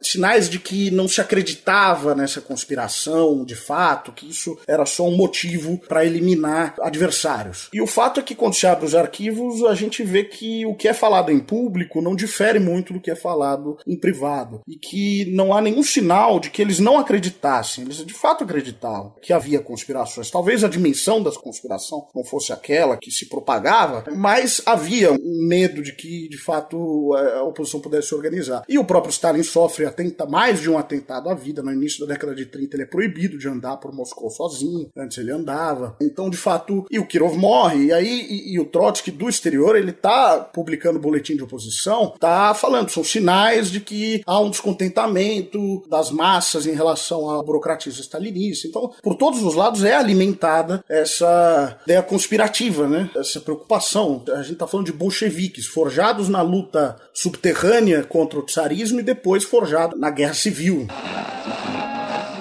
More than 4,000 years ago, the Chinese Empire was already in existence. And more important, so was the Chinese civilization, a civilization of art and learning and peace. Eu queria só acrescentar a explicação densa que vale levar em consideração a respeito de tudo isso já posto, né, que pelo menos desde o início dos anos 30, ainda ali por volta de 31, 32, já começa a haver por parte da direção stalinista, por parte do Stalin, da linha política do partido, a adoção de uma conduta de oposição física, que até então não era comum, né? Quer dizer, excetuado, claro, os casos de guerra civil, da guerra civil, né? Mas você não tem há uma história, né, que em alguma medida, em alguma medida os próprios bolcheviques teriam uma espécie de pacto de sangue em relação a isso, né, de não repetir a tragédia dos jacobinos, né, que acabaram eliminando-se a si mesmos em algum momento, né, até sofrerem, digamos, a reação termidoriana, né, mas aquele, todo aquele processo em que o Robespierre, no afã de preservar o poder e a revolução, é, leva para a guilhotina Danton e outros, de que eles não repetiriam isso. Quando é, o Trotsky está exilado na Turquia, em missão secreta na Turquia, né, pela GPU, né, pela NKVD e tal, é enviado o Blumkin, né, que havia sido um SR, um militante dos socialistas revolucionários de esquerda, envolvido no assassinato do, do embaixador alemão, né, na Guerra Civil, e que teria tido a vida poupada pelo Trotsky, né, há alguns relatos sobre isso, mas enfim, que o Trotsky assinava aquelas execuções ao final do dia, né, na Guerra Civil eram várias, que a Tcheca realizava, e o Blumkin pede uma audiência com ele, no dá, eles conversam sobre Goethe, literatura, papapá, e no final das contas o Blum faz uma autocrítica do método terrorista e tal, e topa pegar qualquer tarefa, né? E a tarefa que ele é enviado é, na verdade, equivalia quase à própria morte, que era fazer o trabalho clandestino na Alemanha. Alemanha. Então ele era um cara que tinha vida em grande parte, devia a própria vida ao Trotsky em alguma medida e sempre foi um simpatizante do Trotsky, mas vai cumprir uma carreira profissional dentro da polícia política, né? E ele vai em missão para a Turquia junto com outros agentes e procura o Trotsky. E a, na época a Natália, né, a companheira do Trotsky, acha perigoso esse encontro, acha que pode ser uma cilada e tal. O Trotsky encontra ele na Turquia, em Prinkipo e tal. Os outros agentes especiais denunciam que ele fez um encontro com o Trotsky, isso é considerado traição à pátria e tal, e ele é executado. É a primeira, digamos assim, o Trotsky mesmo considera como a primeira eliminação física por motivos abertamente políticos, ou seja, por ter ligação com uma oposição. E alguns anos à frente, já em 35, 36, quando começam os expurgos, já é uma prática comum na Espanha, por parte da polícia política soviética, a eliminação dos dissidentes no campo da própria esquerda. Né? Um deles é o, o Andrés Nin, que era um dos grandes dirigentes do movimento operário espanhol e com ligações com Trotsky, né? Embora já rompido em alguma medida com Trotsky pela, pelas, pela política interna espanhola, né, da Revolução Espanhola, ele vai aderir ao POUM e tal, mas é executado. E aliás é na captura do Andrés Nin que teria participado, seria a primeira grande missão do Ramon Mercader, que depois vai ser o agente especial que assassina o Trotsky, né? E aí, ou seja, eu chamo primeiro atenção para esse aspecto. Já era parte dos métodos políticos da direção soviética a eliminação física. E ela passa a ser institucionalizada nesses expurgos, em tese justificados pelo assassinato do Kirov e tal. E a despeito né, da participação ou não do Stalin no assassinato, dele ter envolvido membros da GPU no assassinato, para que depois fossem assassinados e as provas fossem limpadas e tal, eu acho que talvez hipóteses explicativas que contribuam para isso são as seguintes. Vou elencar apenas duas, né? Uma delas é que, dado que boa parte dessas pessoas mortas, né, assassinadas, claro que a gente está falando isso num contexto em que milhares e milhares de pessoas qualificadas como opositores, muitas vezes terem se envolvido em qualquer ligação política, estão sendo enviadas para campos de trabalho forçado. Muitas vezes porque uma certa promoção na carreira ou alocação em determinado posto de trabalho recebeu a assinatura de um gerente que tinha assinado uma plataforma junto com seu superior em 26 da oposição unificada. Isso passa a ser visto como parte de uma oposição política. Só isso justifica a quantidade de pessoas que são qualificadas como opositoras e que vão para os campos de trabalho e execução por isso. Né? E, sobretudo, o fato de que, nesse contexto de recrudescimento e de repressão mais geral, essas grandes figuras que são mortas nos processos de 36 e 38, elas não tinham mais o peso e a força política que tiveram nos anos 20. Não estão fazendo luta política. Zinoviev Kamenev e Kamenev não estavam mais fazendo luta política aberta, ou pelo menos não há nenhum indício disso. Bukharin, então, muito menos. Bukharin chega a ser enviado para ir tentar comprar obras do Marx e do Engels na Alemanha. Ficou quase que como um, uma espécie de adido cultural soviético rodando através do patrimônio marxista literário, sabendo que estava ostracizado. Todos eles tinham dimensão do ostracismo político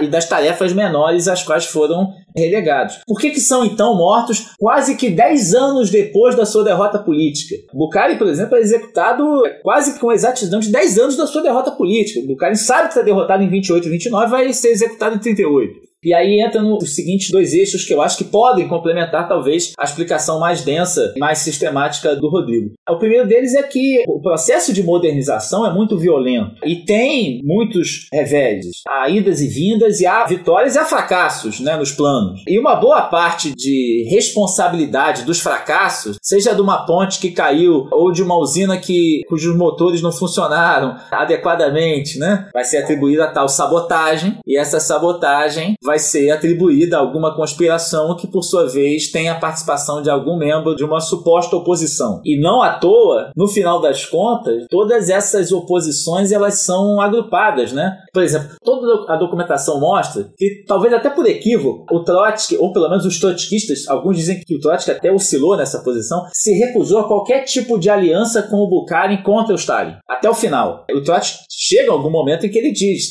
com Stalin contra Bukharin, talvez. Com Bukharin contra Stalin, jamais. Por quê? Porque para os trotskistas e para o Trotsky, sobretudo, o bukharinismo era classificado como uma espécie de restauracionismo inconsciente. Estava no Bukharin a dimensão do termidor. A política do Bukharin levaria, com aquela linha do enriquecimento dos kulaks, aquela coisa toda, a uma política de restaurar o capitalismo gradativamente na União Soviética, a despeito das intenções do Bukharin e da oposição direita. Então, se aliar com o Bukharin contra o centro stalinista seria uma política regressiva para o Trotsky. Em algum momento, o Trotsky defende, no início dos anos 30, num debate dentro da oposição, da oposição trotskista, da oposição de esquerda internacional, que seria possível um acordo com o Bukharin contra os métodos políticos, ou seja, uma espécie de frente democrática contra o Stalin, tendo como eixo a democracia dentro do partido, a restauração da democracia dentro do partido. E ele chega a dizer que dois parlamentares adversários podem fazer um acordo sobre as regras do debate. Não é nada mais do que isso que ele propõe ao Bukharin. Mas o Trotsky é derrotado nessa, ou pelo menos é demovido dessa ideia é dentro da própria oposição de esquerda, tamanha era a ojeriza ao Bukharin na oposição de esquerda.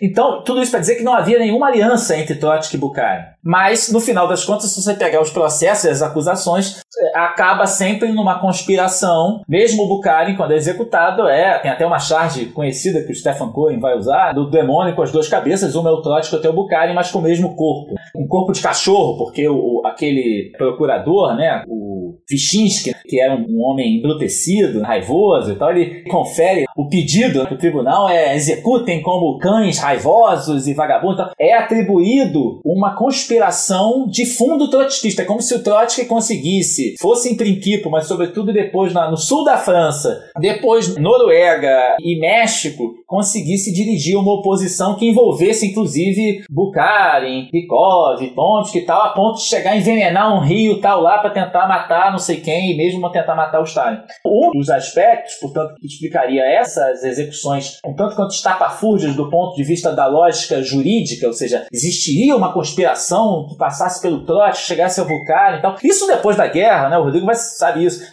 Depois da guerra, isso vai envolver o Tito. Então tem uma aliança titoísta, com Trotsky, todos mortos já, com exceção do Tito, mas era parte ainda de uma conspiração e continuava sendo usado. O Stalin já não tinha oposição nenhuma, mas tem lá o assassinato dos médicos judeus, tem os titoístas, tem, enfim, já o Stalin já no auge da demência persecutória, paranoica e tal. Mas esses expurgos do final dos anos 30, possivelmente isso servia de justificativa para os fracassos, para os eventuais e alguns sucessivos fracassos nos planos, aí a acusação da sabotagem, e dois que o Rodrigo mencionou, o seguinte, o Stalin tinha a dimensão da guerra, né? A guerra espanhola, a guerra civil espanhola era um prenúncio já de uma guerra, e o Stalin sabia que mais dia menos dia a União Soviética ia ser parte da guerra e ia precisar se defender. E uma guerra é um processo de turbulência, turbulência político-social, e havia a preocupação de que qualquer germe de oposição tivesse que ser eliminado, de modo que ele não pudesse, digamos, germinar durante a guerra, durante o período de estabilidade externa e interna. Então, qualquer possibilidade de direção política alternativa ao Stalin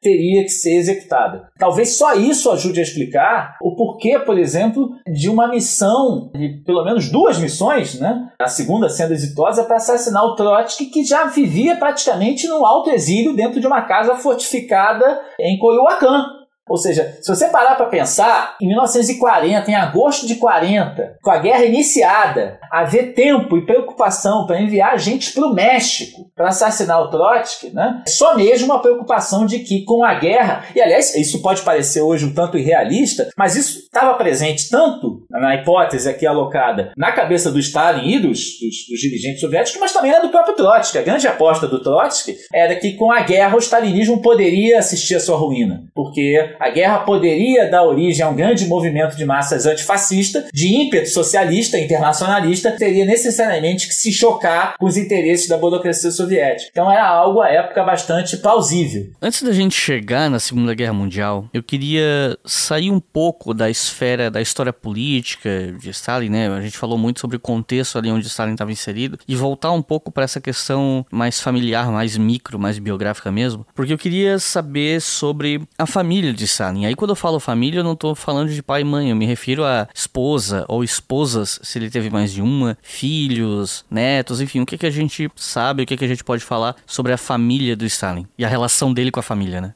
O Stalin ele teve duas esposas. A primeira delas foi uma georgiana, Katerina Zvanidze, conhecida como Kato. Eles conheceram ainda na Geórgia, ainda naquele período em que o Stalin estava na atividade revolucionária. Eles conheceram justamente no ano da Revolução de 1905. Em 1905 eles casaram no ano seguinte. Eles tiveram apenas um filho, Yakov, e a Kato ela morreu muito cedo. Morreu já em 1907 de uma doença, provavelmente tuberculose, não se sabe.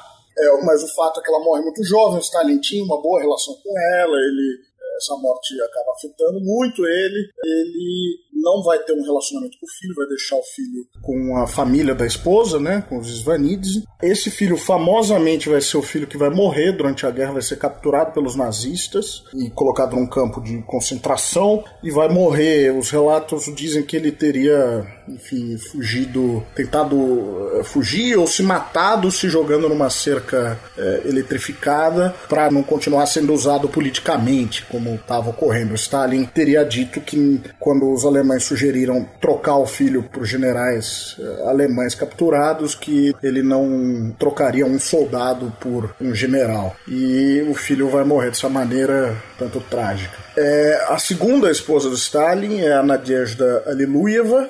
Eles vão se conhecer no ano da Revolução. A família Lilueva era uma família de revolucionários, inclusive eles se conhecem num apartamento lá em São Petersburgo, no qual o Lenin estava escondido logo após as jornadas de julho. Né? O Lenin estava sendo perseguido pelo governo provisório e ele se esconde uma série de apartamentos em São Petersburgo. Todos eles são museus hoje. Eu estive nesse apartamento onde o Stalin, numa das visitas que ele faz ao Lenin, estava lá abrigado, conhece a Nadezhda. Ela ainda era muito jovem na época, eles depois vão começar um relacionamento. Ela era secretária secretária do Lênin por um período. Minha família tinha esse histórico revolucionário, mas ela se mata no início da década de 30, muito provavelmente ela se mata, um tiro no peito, após uma discussão que ela teve com Stalin, ela já tinha um quadro provavelmente de depressão e há uma narrativa de que ela discordaria muito do, dos rumos que a política soviética estava tomando, isso também teria afetado uh, o relacionamento dela. Curiosamente, ela era muito amiga do Buharin. Stalin, na época em que ele teve essa aliança política com o Buharin, eles foram amigos,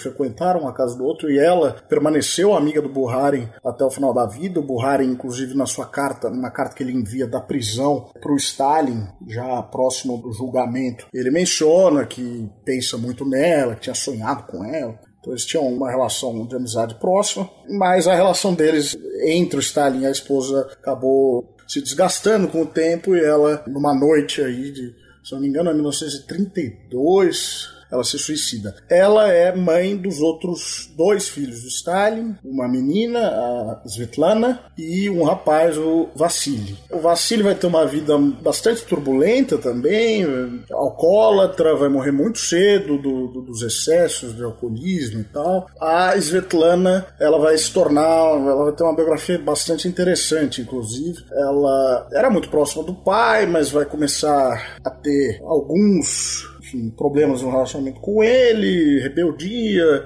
o pai vai obrigar ela a se afastar de um dos namorados que ela tinha, é, e quando é, quando o Stalin morre em 53, ela acaba indo embora da União Soviética. Ela se relaciona com um diplomata indiano, vai embora da União Soviética e depois ela não retorna. Ela vai para os Estados Unidos e ela vão tentar utilizar ela para propaganda, o fato da filha do Stalin ter ido para os Estados Unidos. Ela não gostava disso, mas era uma pessoa difícil também. Na perestroika, ela tenta retornar à Rússia, à União Soviética, né, ainda. Dá um apartamento para ela em Tbilisi, mas ela não queria morar em Tbilisi, queria morar em Moscou, então ela acaba voltando para os Estados Unidos, onde ela vai morrer. Não falava muito com a imprensa, tenho alguns livros que ela escreve de memórias interessantes, mas é uma figura com uma história de vida interessante. Mas enfim, teve os filhos do Stalin acabaram tendo todos eh, complicações na vida pessoal. A Svetlana, apesar de ter vivido tanto tempo também teve seus, suas questões. O Vassili morre muito cedo, né? Inclusive,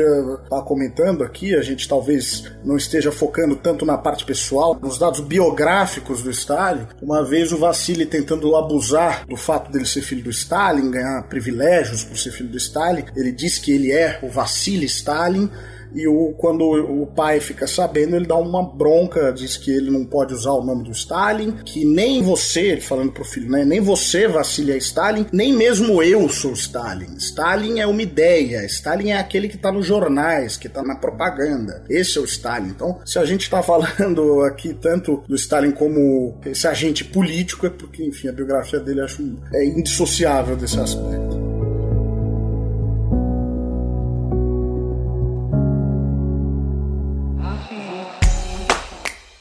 Se você quiser colaborar com o História FM, você pode fazer isso via Pix usando a chave leituraobrigahistoria@gmail.com. E assim você colabora para manter esse projeto educacional gratuito no ar.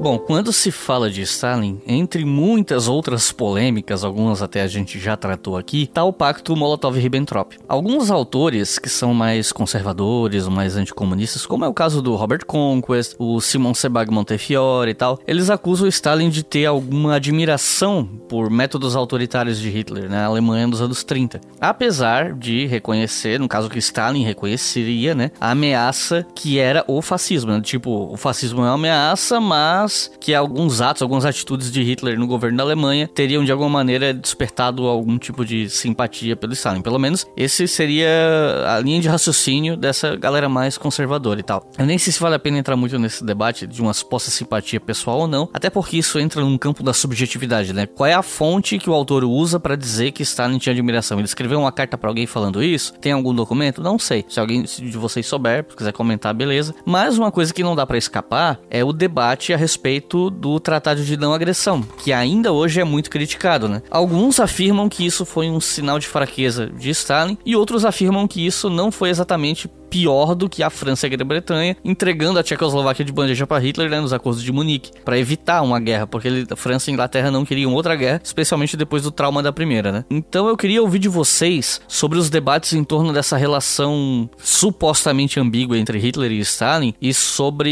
esse debate da assinatura do Tratado Molotov-Ribbentrop essa coisa de uma simpatia pessoal, um dos, um dos, grandes problemas da biografia do Stalin do Montefiore, que é a Corte do Czar Vermelho, é, o Montefiore fez um trabalho extenso de pesquisa em arquivo e tal, mas o, um dos problemas é que o Montefiore tem essa tendência de colocar pensamentos na, nas figuras históricas que ele está tratando. Né? Nós, historiadores, a gente não tem como entrar no pensamento, não tem como dizer o que Stalin estava pensando naquele momento, o que Stalin pensou naquele momento. E não existe nenhum documento que enfim, corrobore essa tese de uma suposta é, simpatia. Nunca encontrei nada, nunca me deparei com nada do gênero. Do contrário, sim, é, existe uma fala do Hitler, eu não saberia nem dizer exatamente em que ocasião, em que ele fala que Stalin era uma figura que ele, enfim, admirava até certo ponto, que o Churchill e o Roosevelt, se caíssem nas mãos deles, ele enforcaria, mas que o Stalin ele até pensaria em deixar num sanatório ali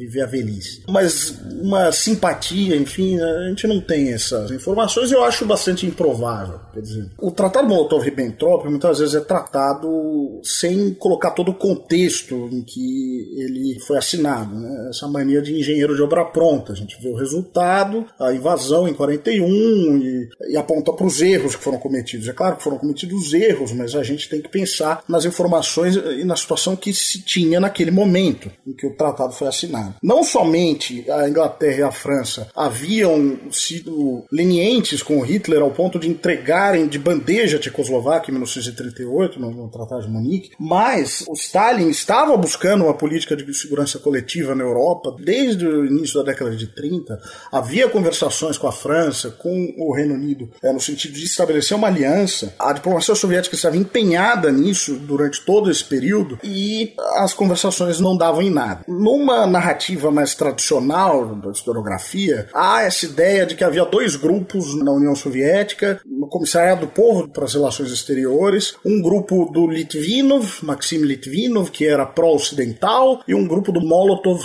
Vyacheslav Molotov, que seria pró-Alemanha. É uma narrativa simplificada do que era. Quer dizer, o Molotov nunca foi pró-Alemanha, não havia uma simpatia do, do Molotov em relação aos fascistas. Todo havia um consenso é, no governo soviético de que os fascistas eram inimigos, quer dizer, o campo capitalista todo era inimigo. O que havia era uma desconfiança de que o Reino Unido e a França estavam jogando um jogo duplo, estavam atravancando as negociações, eh, fazendo concessões ao Hitler, porque esperavam que em determinado momento a guerra fosse estourar entre a União Soviética e a Alemanha e que os dois países poderiam, enfim, esgotar os seus recursos, matar uns aos outros, falando de maneira mais crua, enquanto Inglaterra e França assistiriam incólumes. Havia essa desconfiança, assim, entre alguns círculos do governo soviético. Então, sempre foi é, uma diplomacia muito difícil nesse sentido. Agora, todos os sinais que, que são dados ao longo dessa década de 30 realmente é, apontavam para uma atitude ambígua da Inglaterra e da França.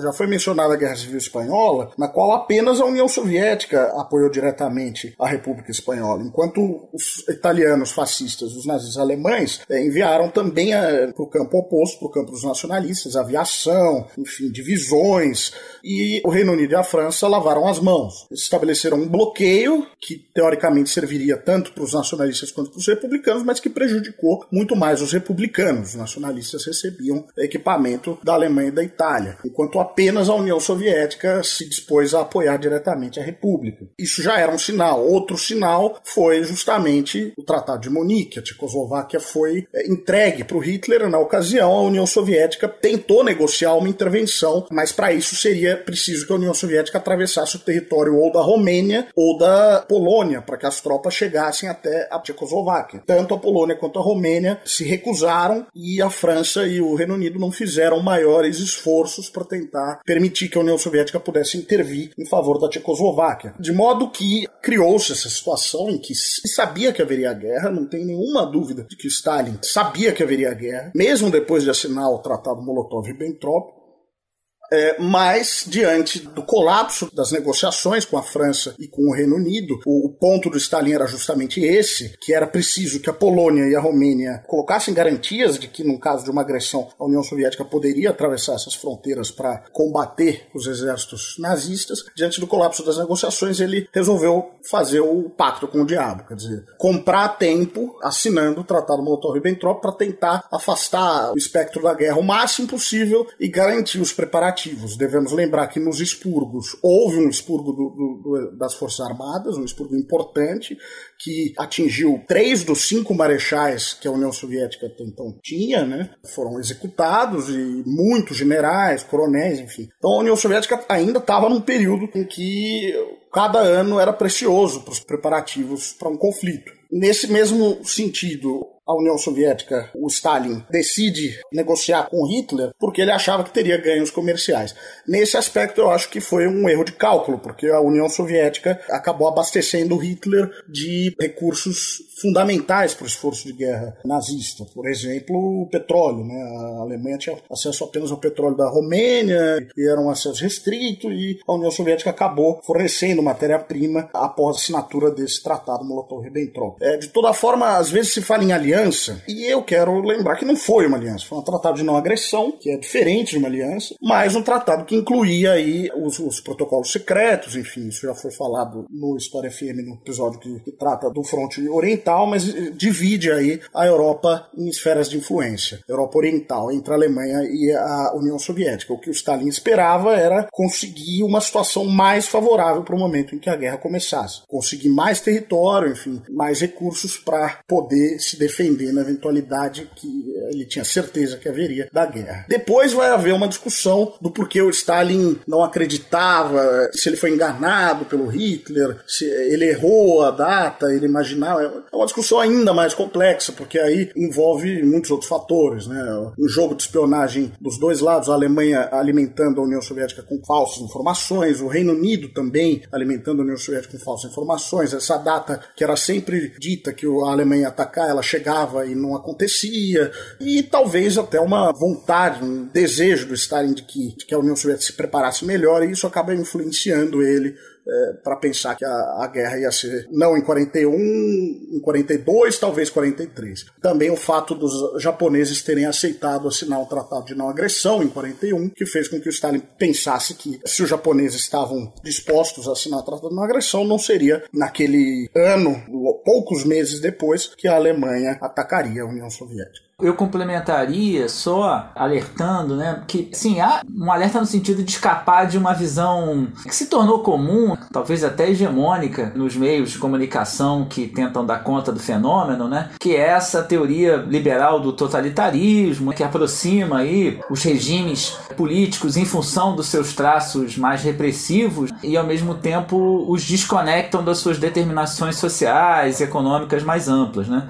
Então, em alguma medida, o fascismo o nazismo, né, o hitlerismo seria descolado do próprio capitalismo e aí ele poderia ser aproximado enquanto modelo social e tal, modelo de organização da vida social da União Soviética, não só do stalinismo, mas na visão liberal isso estaria próximo, inclusive, da União Soviética pré-stalinista e pós-stalinista e tal, e, pós-Stalin, né? Não, não necessariamente pós-stalinista e tal, porque é possível se falar no stalinismo pós-Stalin, mas aí já é outro debate. E o corolário disso é né, a ideia de uma democracia né, versus o totalitarismo, né? E essa democracia seria, portanto, a democracia liberal, mas já não mais né, a democracia capitalista burguesa, né, e do outro lado todos os regimes supostamente totalitários. Então, escapando disso, né, que é uma visão liberal e vulgar, né, eu acho importante mencionar como que a política externa stalinista ela é em alguma medida, ou melhor, em grande medida, responsável pela, pela própria vitória do fascismo na Alemanha, a política da Internacional Comunista, àquela altura já diretamente controlada pelo Stalin, desastrosa, né? É a política do chamado terceiro período, a política de classe contra classe, é a política que orienta o Partido Comunista Alemão a não fazer uma frente única, né? A não se juntar com o SPD, com a social-democracia alemã contra o fascismo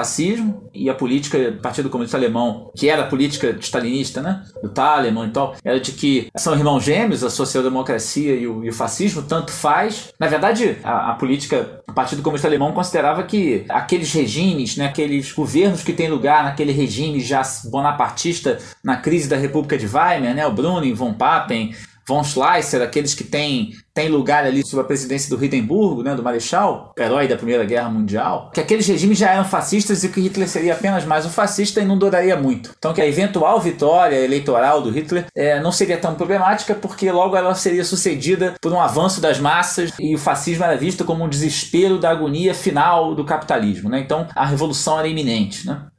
Essa política é desastrosa, né? os comunistas alemães são massacrados, né? o movimento operário é, é, é destruído na Alemanha e, e o impacto disso para o restante da Europa. E o caso da Guerra Civil Espanhola, já mencionado aqui, é notório. E depois, vale lembrar, como foi colocado, que havia um jogo duplo ali de todas as partes. Da Alemanha, claro, do próprio Stalin, em alguma medida, porque tentava prioritariamente algum tipo de acordo com o chamado imperialismo democrático, nas palavras da Terceira Internacional, né, o bloco liderado pelo Reino Unido e a França, e também aventava com a possibilidade de algum tipo de acordo de não agressão com o nazismo, né? E que é essa opção que ele acaba aderindo, mas acaba aderindo sobretudo em função da, do jogo duplo do outro grupo, né, do terceiro grupo se a gente quiser aqui, do grupo do imperialismo democrático, que indicava é, sempre esse desejo de que a Alemanha avançasse até a União Soviética e, portanto, é, lançasse a guerra contra aquele que era o inimigo principal, a, o Estado operário, o Estado surgido da Revolução de Outubro, e, ao mesmo tempo, também negociava com a União Soviética, né? ou seja, negociava com os dois. O Isaac Deutscher, na biografia dele sobre o Stalin, que é muito interessante, né? tem um capítulo fantástico sobre essas negociações diplomáticas, aquele aqueles gestos né, da diplomacia. Né? O Stalin chega à Inglaterra, manda uma missão para a Alemanha, tipo, uma missão diplomática e uma missão para a União Soviética. Só que essa missão da União Soviética é o segundo, terceiro escalão, enquanto na Alemanha vai o primeiro. Né? Isso aparece para o Stalin como um sinal de que há uma prioridade de aliança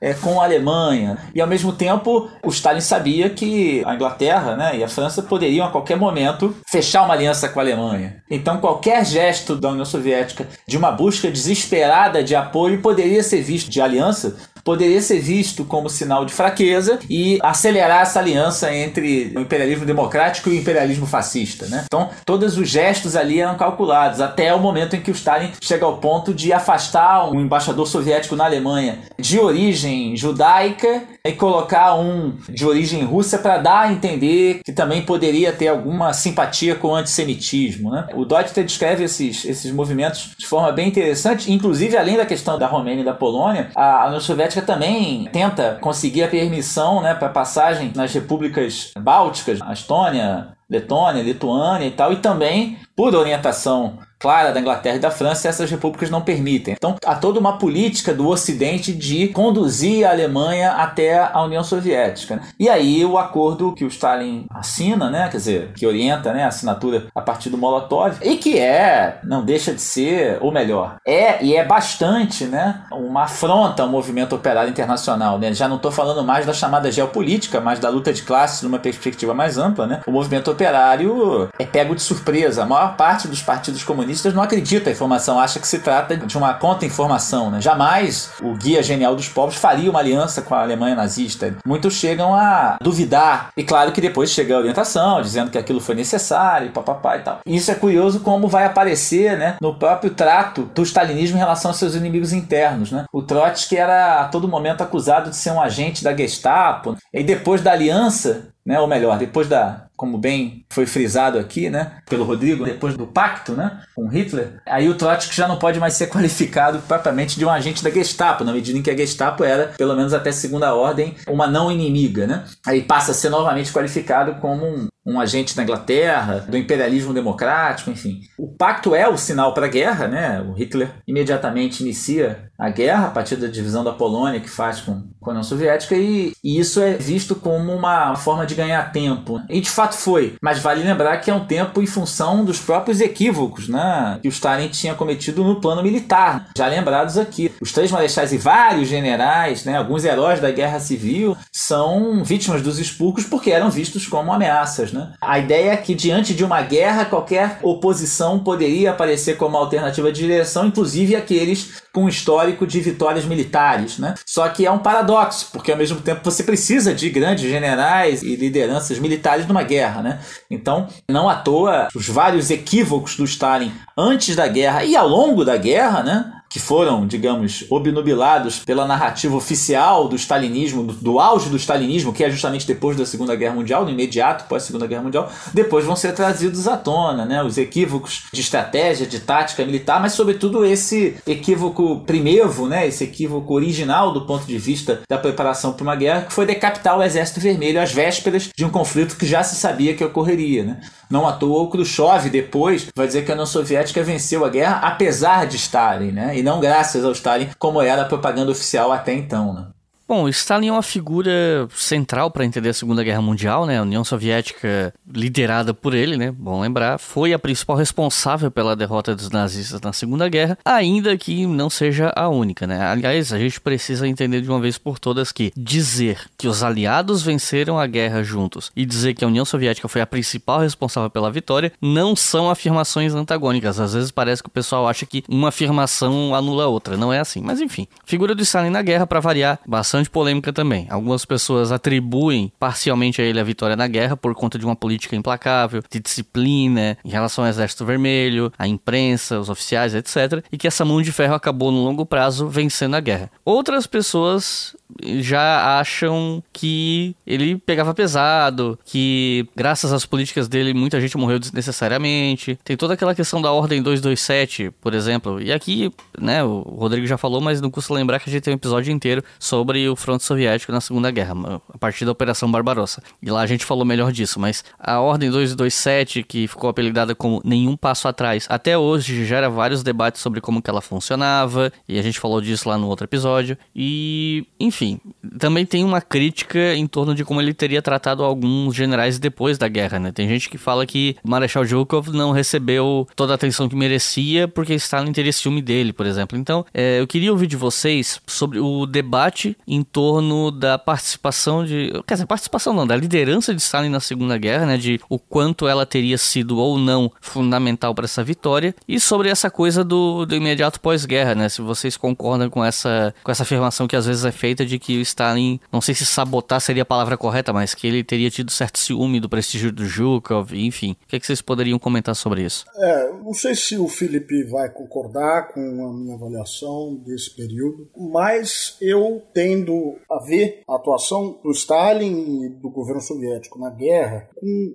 uma maior proximidade com a visão das pessoas que se estabeleceu naquele momento histórico. Se a gente pega o embaixador americano na União Soviética, ele imediatamente fez elogios ao Stalin após a guerra. O Churchill e o Roosevelt tiveram uma relação muito próxima e, e elogiavam a atuação do Stalin durante a guerra até o fim. E eu acredito que se a gente aceita, e é claro, é uma narrativa stalinista, mas se a gente aceita que tudo que ocorreu foi um preparativo para esse momento da guerra, com todas as dificuldades e com todos os problemas, o Stalin conseguiu cumprir a sua missão histórica que ele colocou a si mesmo e com bastante louvor. Quer dizer, eu mesmo traduzi o discurso do Khrushchev, né? O 20 Congresso vai ser publicado, acho que esse ano. E a visão que o Khrushchev coloca lá é uma visão bastante complicada. Quer dizer, o Stalin, de fato, os primeiros anos de guerra, 1941, 1942, foram anos terríveis e com verdadeiras tragédias ocorrendo. E o Stalin sabia disso, né? Existe um brinde que o Stalin faz já na vitória no ano de 45, um brinde que ele faz numa reunião com todos os seus generais, no qual ele agradece o povo russo e ele diz que o governo cometeu erros, que nós cometemos erros e erros que colocaram o país à beira do abismo nos anos de 41 e 42. E por isso ele, o brinde é ao povo russo que sempre se manteve fiel mesmo nos momentos mais difíceis e tal. De fato, os primeiros anos da guerra foram complicadíssimos. Agora, a imagem que é feita, que é desenhada pelo Khrushchev, de que o Stalin comandaria as tropas num globo terrestre, planejaria operações no globo terrestre, não tem nenhum respaldo, por exemplo, nas memórias dos generais generais soviéticos, de todos os generais soviéticos,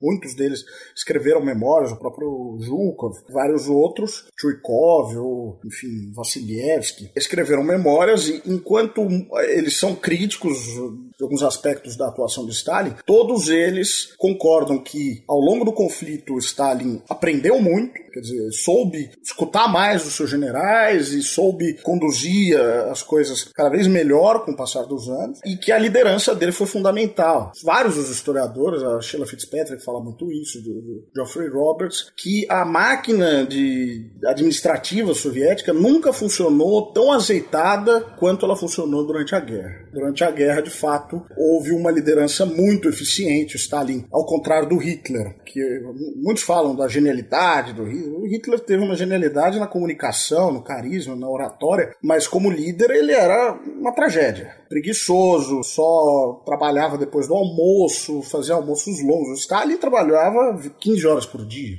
16, dormia às vezes duas, três horas. Um homem de, de mais de 60 anos e muitos, todos os generais das suas memórias reconhecem isso no momento já posterior à morte do Stalin, quando já não havia problema em fazer críticas a ele. E mesmo Zhukov, que é essa figura que o Wickles lembrou, que é, de fato houve aí uns atritos entre o Stalin e o Zhukov no, no fim da guerra, após o final da guerra. E mesmo Zhukov tem uma avaliação bastante positiva da atuação de Stalin durante o que o, os russos soviéticos chamam de Grande Guerra Patriótica. De fato, depois, com o fim da guerra, o Zhukov foi identificado como uma ameaça bonapartista, né? um general muito popular, que, muito vaidoso, e ele era, de fato, um general muito vaidoso, uma pessoa vaidosa, mas, enfim, um general brilhante, e ele foi ostracizado, né?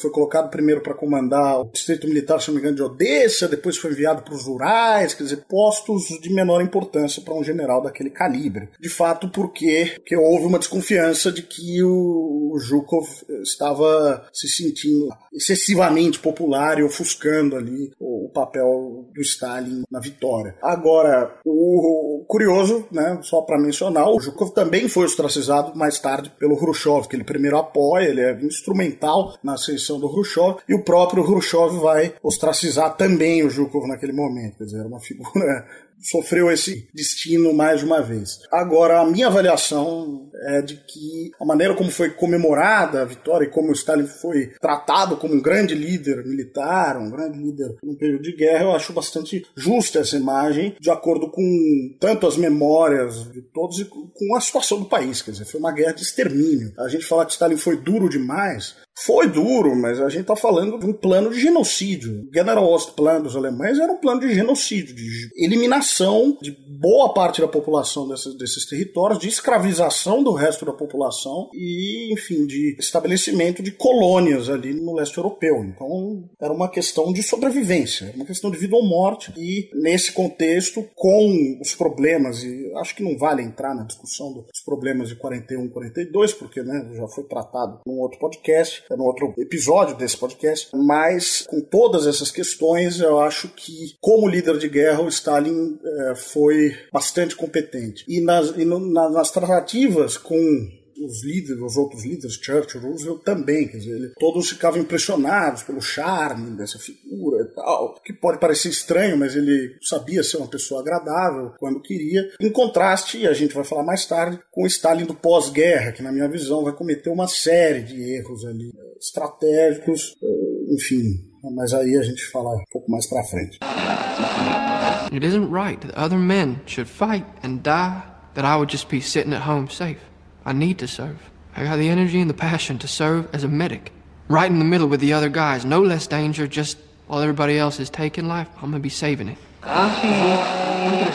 E como é que foram esses anos de governo Stalin entre o fim da guerra até a morte dele em 1953? E como é que foi essa morte exatamente? Eu tô perguntando isso sobre como é que foi essa morte porque há poucos anos saiu um filme chamado A Morte de Stalin, que é uma comédia sobre esse momento, né? Uma comédia hollywoodiana. Eu não assisti esse filme, não, não tive interesse, mas eu vi duas resenhas em vídeo desse filme que foram feitas por dois historiadores diferentes. E a, a opinião dos dois sobre o filme é gritante a diferença, sabe? Um deles se apoiou mais em livros de autores mais conhecidos por ter posturas políticas mais à direita ou mais anticomunistas e tal, tipo a Anne Applebaum, e ele elogia horrores o filme, fala que o filme é muito historicamente preciso, que, que é impressionante o quanto o livro, o filme acerta. E o outro historiador não é um comunista, tá? Não sei nem dizer se o cara se coloca como de esquerda, honestamente eu não sei, mas ele destrói o filme, ele fala que o filme tem muitos e muitos e muitos erros. Então são dois historiadores que têm opiniões completamente diferentes sobre a parte factual de um filme porque se apoiaram em bibliografias diferentes, né?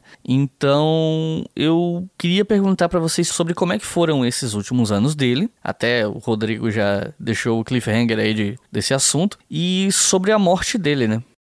O pós-guerra é o auge do stalinismo, né? E é o auge do stalinismo por várias razões, né? É o auge porque é a União Soviética que é a responsável, né, principal pela derrota do nazifascismo. Então, é uma o sentimento, né, de orgulho nacional, de vitória é muito forte no país. E a liderança do Stalin, evidentemente, é, é alçada a patamares deísticos, né? É quando o culto à personalidade atinge o seu fastígio, né? É quando a dimensão de um regime monolítico, né, é, chega ao seu ápice. A ponto, como vão mencionar alguns autores, né, o Stalin já está, digamos, na falta de inimigos, né, começa a perseguir qualquer suposto potencial adversário do futuro. E é nesse sentido que você vai encontrar o já mencionado aqui o caso da conspiração dos médicos judeus, né? Há também já mencionada a relação de ocultação do Yukov e também, claro,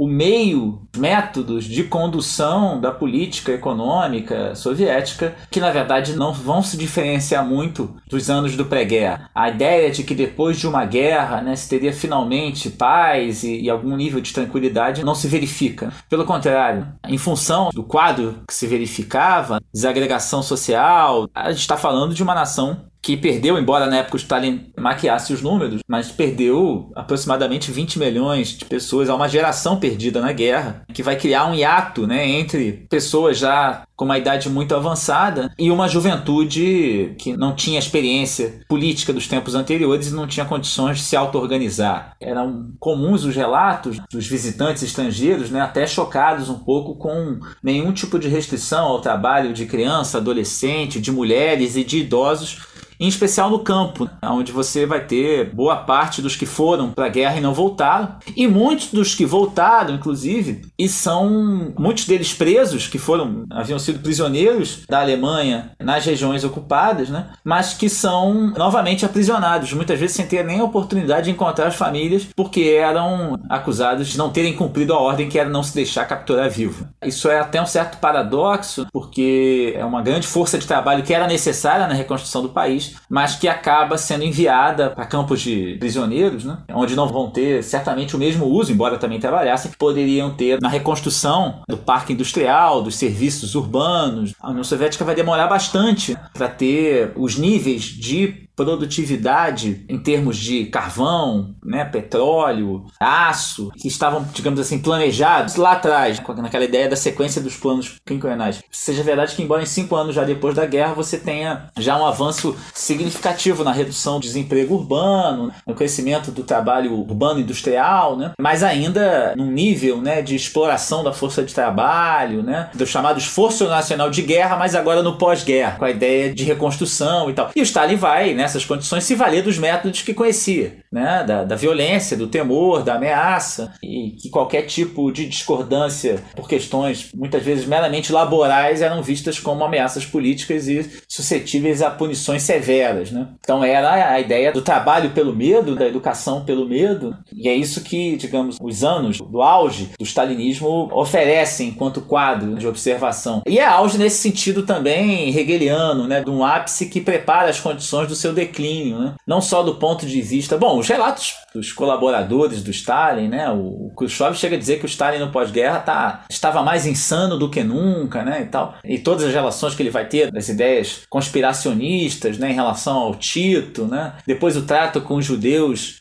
é, no interior da União Soviética, uma série de questões complicadas que, do ponto de vista da personalidade, mostram que já se tratava de um déspota, de um burocrata ensandecido e senil, e que não poderia agir diferente dos métodos que conhecia e que cultivou no poder da metade dos anos 20. Por outro lado, vale lembrar que é nesse momento do pós-guerra que a União Soviética tem feitos do ponto de vista do avanço chamados, na chamada indústria de base, né? indústria de bens de capital, e, e também no setor nuclear. O Isaac Deutscher chega a dizer que o Stalin recebeu a Rússia com arado de madeira e entregou com reatores atômicos, mas que a época, né, o primitivismo, a dimensão rústica, grosseira, atrasada e violenta da época do arado de madeira, né, da velha Rússia czarista, servil, nunca foi deixado de lado completamente, nem mesmo na época dos, dos reatores nucleares. Né? E o mesmo Doster vai dizer que, epílogo, né, a, a, biografia dele, que na verdade complementa um pouco do que ele. O Doster escreve o obituário para o Manchester Guardian, quando Stalin morre. Né? Ele vai dizer que é, o Stalin retirou a Rússia da barbárie com meios, né, com métodos bárbaros. Né? E eu acho que isso define um pouco a combinação de traços de uma tradição que vem do movimento operário, que vem do partido, que vem da ideia do socialismo, enfim, isso não chega a se perder por completo na medida em que isso é feito em nome do socialismo, em nome do partido, em nome da revolução, do marxismo, mas sendo o stalinismo é um processo de degeneração burocrática da revolução, né? ou se a gente até quiser de contra-revolução política, embora o stalinismo ele não chegue, no período do Stalin, a eliminar as bases sociais do Estado operário, a planificação, a propriedade social, né? ele elimina do ponto de vista político as possibilidades da internacionalização da revolução, do desenvolvimento da própria revolução no interior da União Soviética, e nesse sentido vai combinar, quanto degeneração burocrática, uma série série de aspectos do primitivismo russo, daquilo que havia de mais rude, anti-intelectual, vulgar, despótico, oriental no sentido que se tratava na época, né, do stalinismo tem um pouco de traços do velho despotismo oriental, do mandonismo. E todos esses aspectos são mais verificáveis, né, encontram a sua forma mais límpida no pós-guerra, nesse auge do stalinismo, que, como eu disse, prepara também as condições da sua queda na medida em que, em algum momento, por uma série de fatores, incluindo que alguns, o próprio Doster vai mencionar, um sentimento dessas gerações, um sentimento acumulado dessas gerações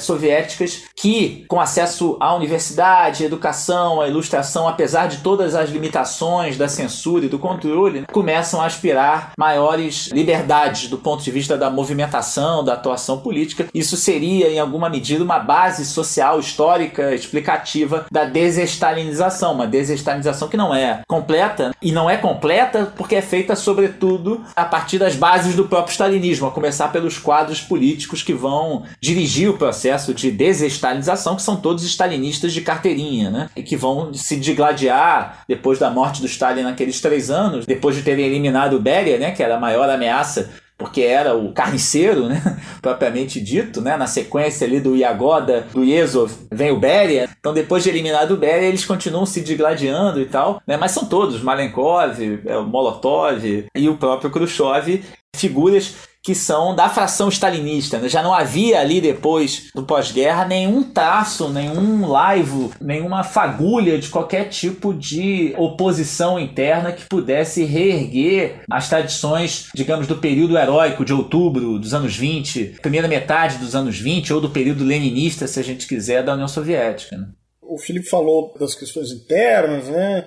as dificuldades que o, o povo soviético continua tendo no pós-guerra, enfim, 46 vai ter uma fome terrível, consequência da destruição da infraestrutura e também da perda imensa de, recursos humanos do país. Acho que vale comentar, brevemente tentar comentar, no plano externo, quer dizer, o Stalin, às vezes isso pode parecer estranho para muitos, né? A gente tem essa mania de olhar as coisas depois de, de tudo já, saber o que vai acontecer, sabe o que ocorre na Europa Oriental eh, durante a Guerra Fria, mas num primeiro momento o Stalin está determinado a manter a Grande Aliança aliança com os Estados Unidos e com uh, o Reino Unido. Ele vai tentar, pelo menos até 47, manter essa aliança. Ele vai falar em instaurar regimes uh, de um novo modelo, um modelo democrático socialista, que no, na Europa Oriental não era preciso sovietizar aqueles países. Tentar uma espécie de reedição das frentes amplas, das frentes populares da, da segunda metade da década de 30 e, enfim, a todo momento vai tentar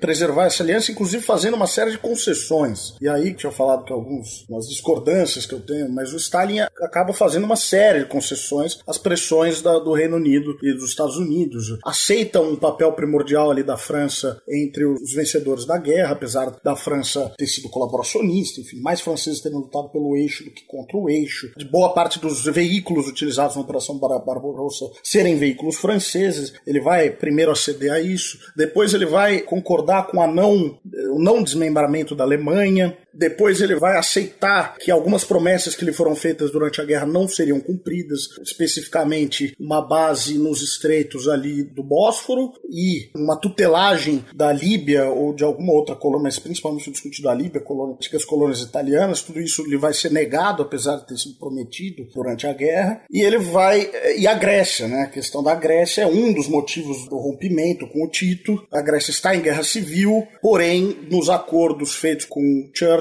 a Grécia estava na área de influência do Reino Unido, não da União Soviética, então ele se abstém de interferir, inclusive tenta fazer com que os comunistas entreguem as armas. O Tito, por outro lado, na Iugoslávia, que o Stalin justamente não queria que fosse sovietizada, queria que fosse que o Tito colaborasse. O Tito, lembrando, partisano, general partisano que sem grande auxílio do Exército Vermelho consegue libertar a Iugoslávia, é um general comunista. O Stalin quer que ele estabeleça um governo em coalizão com burgueses, em coalizão com elementos ali que o Reino Unido vai tentar colocar na Yugoslávia, e o Tito não, ele quer sovietizar o país, ele quer, eh, enfim, já partir para um modelo mais soviético e vai começar a ter atritos ali com o Stalin. E o Tito também quer manter um apoio aos partisanos gregos, ao Partido Comunista Grego que está numa guerra civil. Tudo isso Stalin faz nessa série de concessões na esperança de manter a aliança, que ele depois, a partir de 47, doutrina Truman, plano Marshall e os discordâncias sobre a Alemanha, que vai levar ao bloqueio de Berlim, ele acaba percebendo que não, não tem futuro. E aí sim, os outros países da Europa Oriental vão ser definitivamente sovietizados, para usar a linguagem que o próprio Stalin utiliza. É, agora, ele tinha declarações interessantíssimas nesse período, que até a gente nem imaginaria a primeira vez que eu li eu achei estranhíssimo, em que ele chega a falar que era possível, naquele novo momento da guerra, o socialismo, mesmo sob a coroa inglesa. Ele fala isso para o Milovan Dilas, Yugoslavo, mas ele repete mais ou menos esse tema em outras falas. É, então havia essa expectativa que acaba não se, se concretizando e começa a Guerra Fria. E, para falar da morte do Stalin, que você mencionou, Iclis, Stalin, é, como o Felipe mencionou, estava nesse período em que ele começa a ensaiar, existe uma controvérsia de se ele estava fazendo um ensaio para voltar a um grande expurgo é, o fato é que esses expurgos, esses, esses casos que ocorrem no final da vida dele, em questão de dimensão, eles são muito menores, incomparáveis com o que ocorre na década de 30. Né? A gente está falando de centenas de pessoas envolvidas, ao invés ali de centenas de milhares, e até milhões, se a gente contar os prisioneiros do Gulag. Então, começa a surgir esses casos, né? ele começa a promover essas investigações, o caso de Leningrado, o caso dos migrelianos, o caso dos médicos, uma perseguição contra o comitê judaico, e a essa ideia de que ele estava doente. O Khrushchev coloca isso, estava senil, ele se torna, de fato, ele se torna uma pessoa muito desagradável, muito solitária. Ele já era solitário, mas ainda mais solitário no final da guerra. Começa a, a tratar com bastante. Uh, de uma forma bastante rude os colaboradores, mesmo próximos dele. No final da vida, ele se volta contra o Molotov e o Mikoyan, o Molotov, que, que sempre foi uh, o braço direito dele. E no 19 Congresso, ele anuncia, e aparentemente o resto da liderança não sabia, né, da liderança sênior, ele anuncia um gran, uma ampliação do Politburo para um presídio e coloca muitas pessoas novas ali, que sinalizaria para alguns autores que ele estava planejando uma mudança e que essa mudança eventualmente seria violenta na liderança. O fato é que isso, esse congresso ocorre em 52 e o Stalin morre já em 1953, em março de 53 o Stalin morre. As circunstâncias da morte do Stalin são ainda muito controversas, como você falou, Eclis. Agora, a gente tem uma série de problemas em relação a isso. A gente não tem todos os arquivos desse momento abertos, muitos deles, o arquivo inteiro do Beria, por exemplo, está fechado, não pode ser acessado, e o Beria é uma figura central nesse período. O filme da morte do Stalin é um filme divertido, com anedotas que de fato se baseiam nos, nos episódios. Claro que não não é historicamente correto em muitos sentidos. Acho que o que mais me chamou a atenção é o fato do Khrushchev ser representado como um cara brilhante, né? genial ali.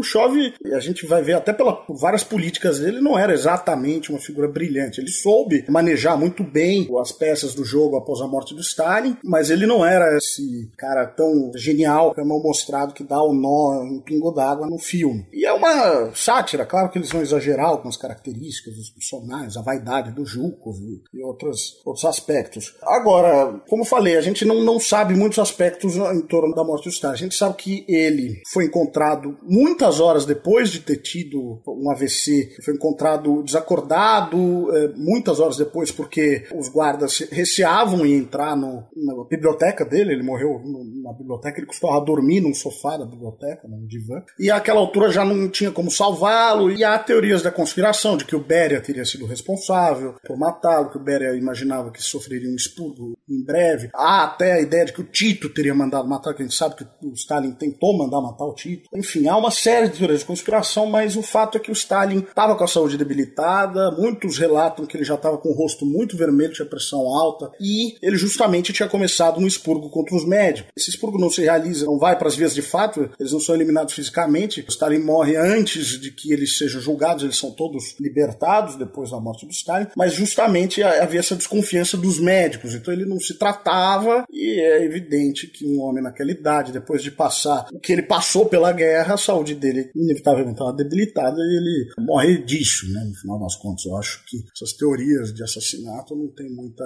base e, enfim, também não, não mudam muito o fato de que o Stalin já estava numa situação de, de saúde bastante debilitada. Depois da guerra, uma coisa ele aprende a delegar, é, ele passa a delegar muito e ele passa cinco meses do ano fora de Moscou, no sul, na ou na Crimeia, durante todo o período depois da guerra. Claro, é, ainda trabalhando e tal, mas é, num regime muito menor do que foi antes. Nas dátias, né? É, nas dátias, as casas de campo. Mas ele morre, ele já tem uns 74, não é? 75, não é uma coisa assim? A data de 1878, né? 75 anos. Ele já morre um homem bastante velho, quer dizer.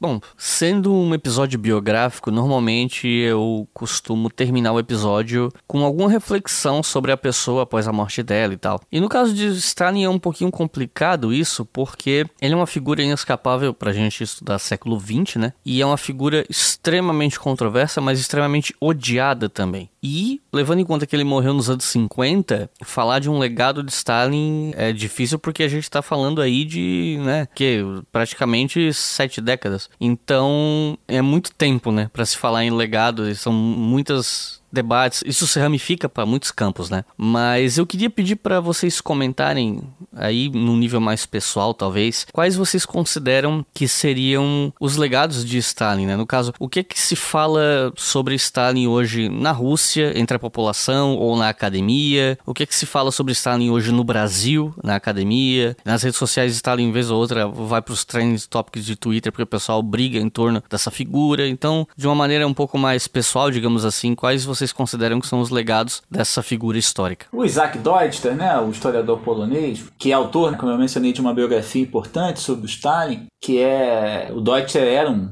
um historiador de simpatias trotskistas, mas não era propriamente um ortodoxo nesse sentido, né? Ele vai se afastar também da militância trotskista e tal. Inclusive a obra dele é tomada por alguns trotskistas como uma obra condescendente, né, com Stalin e tal. E obviamente para os stalinistas é uma obra de crítica ao Stalin e tal. O Deutscher foi também, né, e aliás é mais por isso até que é conhecido, um biógrafo do Trotsky, uma biografia que ele vai escrever depois da do Stalin. E ele fala em algum momento do que ele vai chamar da vitória na derrota do Trotsky. Ou seja, apesar do Trotsky ter sido derrotado na luta política, e aí ele recupera, né, a ideia do Maquiavel, dos profetas armados é que venceram, né? E o Trotsky acabou como um profeta profeta desarmado, um profeta banido no final, como é o nome da trilogia dele, né? O profeta armado, o profeta desarmado e o profeta banido. O Trotsky, apesar da derrota política, né? Ele vai deixar um legado que vai influenciar gerações e que ultrapassaram, inclusive, a própria sobrevivência da União Soviética, né? Não obstante todo o marginalismo trotskista, a perspectiva teórica colocada ali pelo Trotsky, né? Desde a lei do desenvolvimento desigual e combinado, a teoria da revolução permanente, o manancial crítico, interpretativo e social sociológicos sobre a própria União Soviética e o stalinismo, né, que o Trotsky oferece com as discussões sobre Estado operário, burocracia e tal, as análises dele sobre o fascismo, sobre os regimes políticos, em alguma medida, o Trotsky teria deixado elementos de teoria crítica que alimentaram o melhor das gerações do marxismo futuro, sobretudo no que diz respeito à perpetuação de uma crítica ao capitalismo que tenha sobrevivido, inclusive, ao próprio fim da União Soviética e que possa, inclusive, interpretar o fim da União Soviética, em última análise, a partir de instrumentais teóricos deixados pelo próprio Trotsky. Né?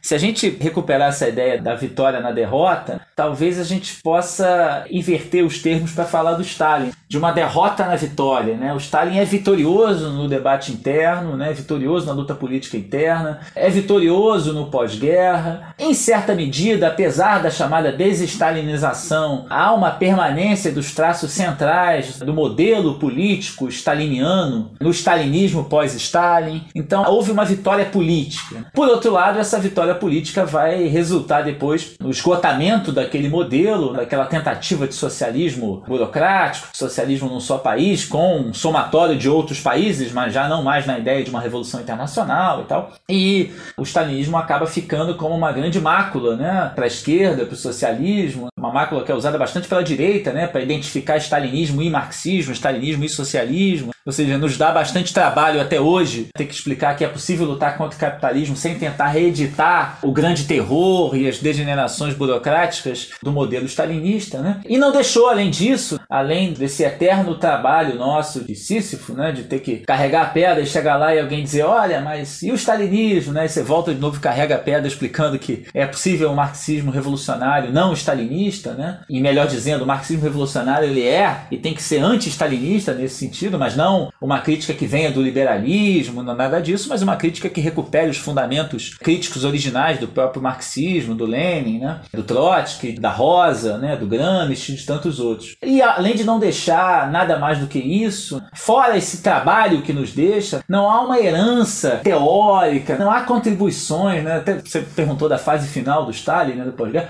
O Stalin se aventura a elaborar textos sobre linguística, dialetos, vai interferir nos debates da psicologia da biologia, né, o Licenco, tudo isso. Ou seja, ele não deixa nenhum legado que não tenha sido a ossificação do pensamento marxista, né, a negação da dialética, a negação do pensamento crítico. Não há nada que seja aproveitado do ponto de vista teórico do Stalin, não há nada do ponto de vista político, organizativo, que tenha algum tipo de valia para os que queiram continuar na luta. Né? Eventualmente surgem espasmos de um neo-stalinismo na medida em que boa parte do pensamento crítico fica em si não consegue adentrar com peso nem mesmo as universidades, nem mesmo no interior dos movimentos da esquerda, a pressão do pós-modernismo, do identitarismo e tal, faz surgir uma espécie de negação, né? mas não de negação da negação, não de superação do nosso atual estado de coisas, mas simplesmente de uma defesa afirmativa, laudatória, encomiástica do que foi o stalinismo. Então surge aí, eventualmente isso aparece com mais ou menos força, sobretudo entre alguns mais jovens, né? A gente já não está falando mais dos velhinhos stalinistas, saudosistas, né? Mas de jovens que desconhecem bastante do que foi o processo histórico e veem o Stalin como aquele que foi o machão, o que defendeu a União Soviética, o que ganhou a guerra e tal, desconhecendo o próprio debate histórico, um debate rico que a gente fez aqui nesse podcast, né? E que aí, se valendo aí desses instrumentais midiáticos mais recentes, tubers e tal, tentam aí reavivar essa figura mórbida, né? Que foi o Stalin e que representou a maior das, das degenerações e das traições do movimento operário em perspectiva histórica. Acho que eu já dei algumas. Já pincelei um pouco que eu considero que é o legado, grande legado, que ele provavelmente achou que ficaria para a história e, e, até certo ponto ficou, que é a vitória, né? A vitória na guerra é o momento em que eh, ele, Stalin como generalíssimo, é o que ele muito provavelmente gostaria que tivesse ficado. E você tinha mencionado, você mencionou a Rússia, né? De fato, na Rússia, é, essa é a narrativa que vence. A vitória foi uma vitória muito custosa, não existe uma família na Rússia que não tenha uma história trágica do período da guerra, e o fato do Stalin ter comandado o país país nesse período é justamente utilizado até hoje e é reconhecido como legado dele. Então existe até esse paradoxo na Rússia de que o Lenin é uma figura menos conhecida do que o Stalin. Apesar das, das estátuas, da imagem do Lenin ser muito mais presente do que imagens do Stalin, que foram todas retiradas durante a desestalinização, as novas gerações sabem quem foi Stalin por causa do seu papel na guerra. E não sabem, a maioria não sabe direito quem foi Lenin. E é utilizar, é evidente que é utilizada até hoje pelo governo russo. Né? A, a vitória o tempo inteiro é martelada lá. A vitória é o principal feriado do país é um dos temas mais ensinados nas escolas, é o tema da, da Grande Guerra Patriótica, e é algo muito vivo ainda hoje, enquanto os outros aspectos não são. Quer dizer, o Putin faz um uso da história soviética seletivo, pega esse período da vitória e esquece todo o resto. Então, esse, acho que esse foi a marca que Stalin deixou, e, inegavelmente. Conduziu a União Soviética a uma vitória e industrializou o país de maneira impressionante. O Felipe mencionou a fala do Deutscher. É, de fato, é algo impressionante o que foi realizado naquele país num curto período. A que custo? Bom, a gente discutiu aqui os custos. Os custos foram altíssimos, humanos, inclusive. Agora, em 1917, a gente tinha um absolutismo em que no campo as pessoas cultivavam com técnicas medievais, arados de madeira, e pouco tempo, apenas final da década de 50, pouco tempo depois da morte de Stalin, a União Soviética coloca o primeiro satélite em órbita. É, depois vai vir o primeiro homem no espaço, enfim, fora a bomba que foi feita ainda é, em vida do Stalin em 49, os soviéticos é, testam a primeira bomba para o choque completo do Ocidente, que não imaginava que, num período tão curto, a União Soviética teria sido capaz desse feito. E é isso, ele transformou o país, transformou a um alto custo, mas sem dúvida é uma das figuras mais importantes do século XX e por isso mesmo é tema de tanta polêmica. Às vezes eu acho que se discute mais o Stalin na internet no Brasil do que se discute na Rússia. É, é ainda motivo desse fascínio para os dois lados, né? para aqueles que o, até hoje o, o têm como aquela figura infalível e para aqueles que consideram o próprio demônio na Terra.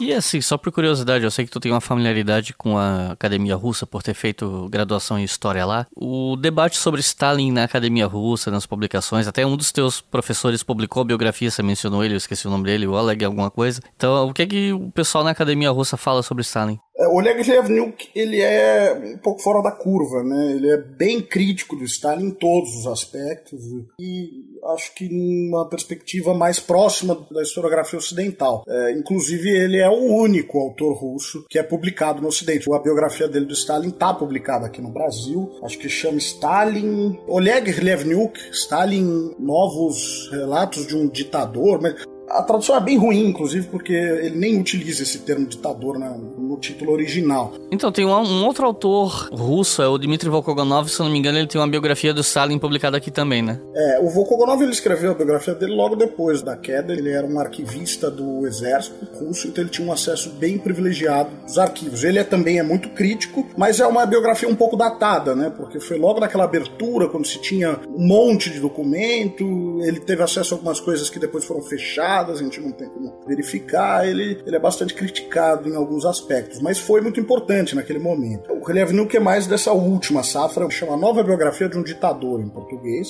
apesar do título original não ser esse, se não tratar o Stalin como ditador, mas enfim é, vende mais, né? Essa capa um pouco assustador, demoníaco, Stalin vermelho. Mas é uma biografia muito moderna, quer dizer, ele é bastante crítico, mas é muito atual nas discussões historiográficas que estão ocorrendo nesse momento. Ele, ele tem um acesso privilegiado aos arquivos, enfim, eu tive aula com ele justamente sobre arquivos, era uma coisa muito prática, onde encontrar o quê, é, como fazer para ter acesso. É, então ele é uma pessoa que tem uma familiaridade muito grande com esse material. Agora, ele é um pouco fora da curva curva. A maioria dos historiadores russos ou vai por um caminho extremamente crítico, especialmente na década de 90, mas que é muito anedótico, enfim, de criaram-se uma série de lendas sobre Stalin, coloca ele numa posição de onipotência, onisciência, e outros vão pela linha mais putinista, que é de escolher os aspectos do stalinismo que interessam. Quer dizer, o Stalin interessa como um líder forte, como um líder militar, como um patriota russo, mas não interessa como um comunista, não interessa como um revolucionário, não interessa como, enfim, todo o aspecto relacionado ao socialismo, que pode se considerar o Stalin um filho bastardo do marxismo, mas não deixa de ser um filho marxismo. Esse aspecto na Rússia hoje em dia é bastante ignorado. Se realçam as qualidades dele como líder militar,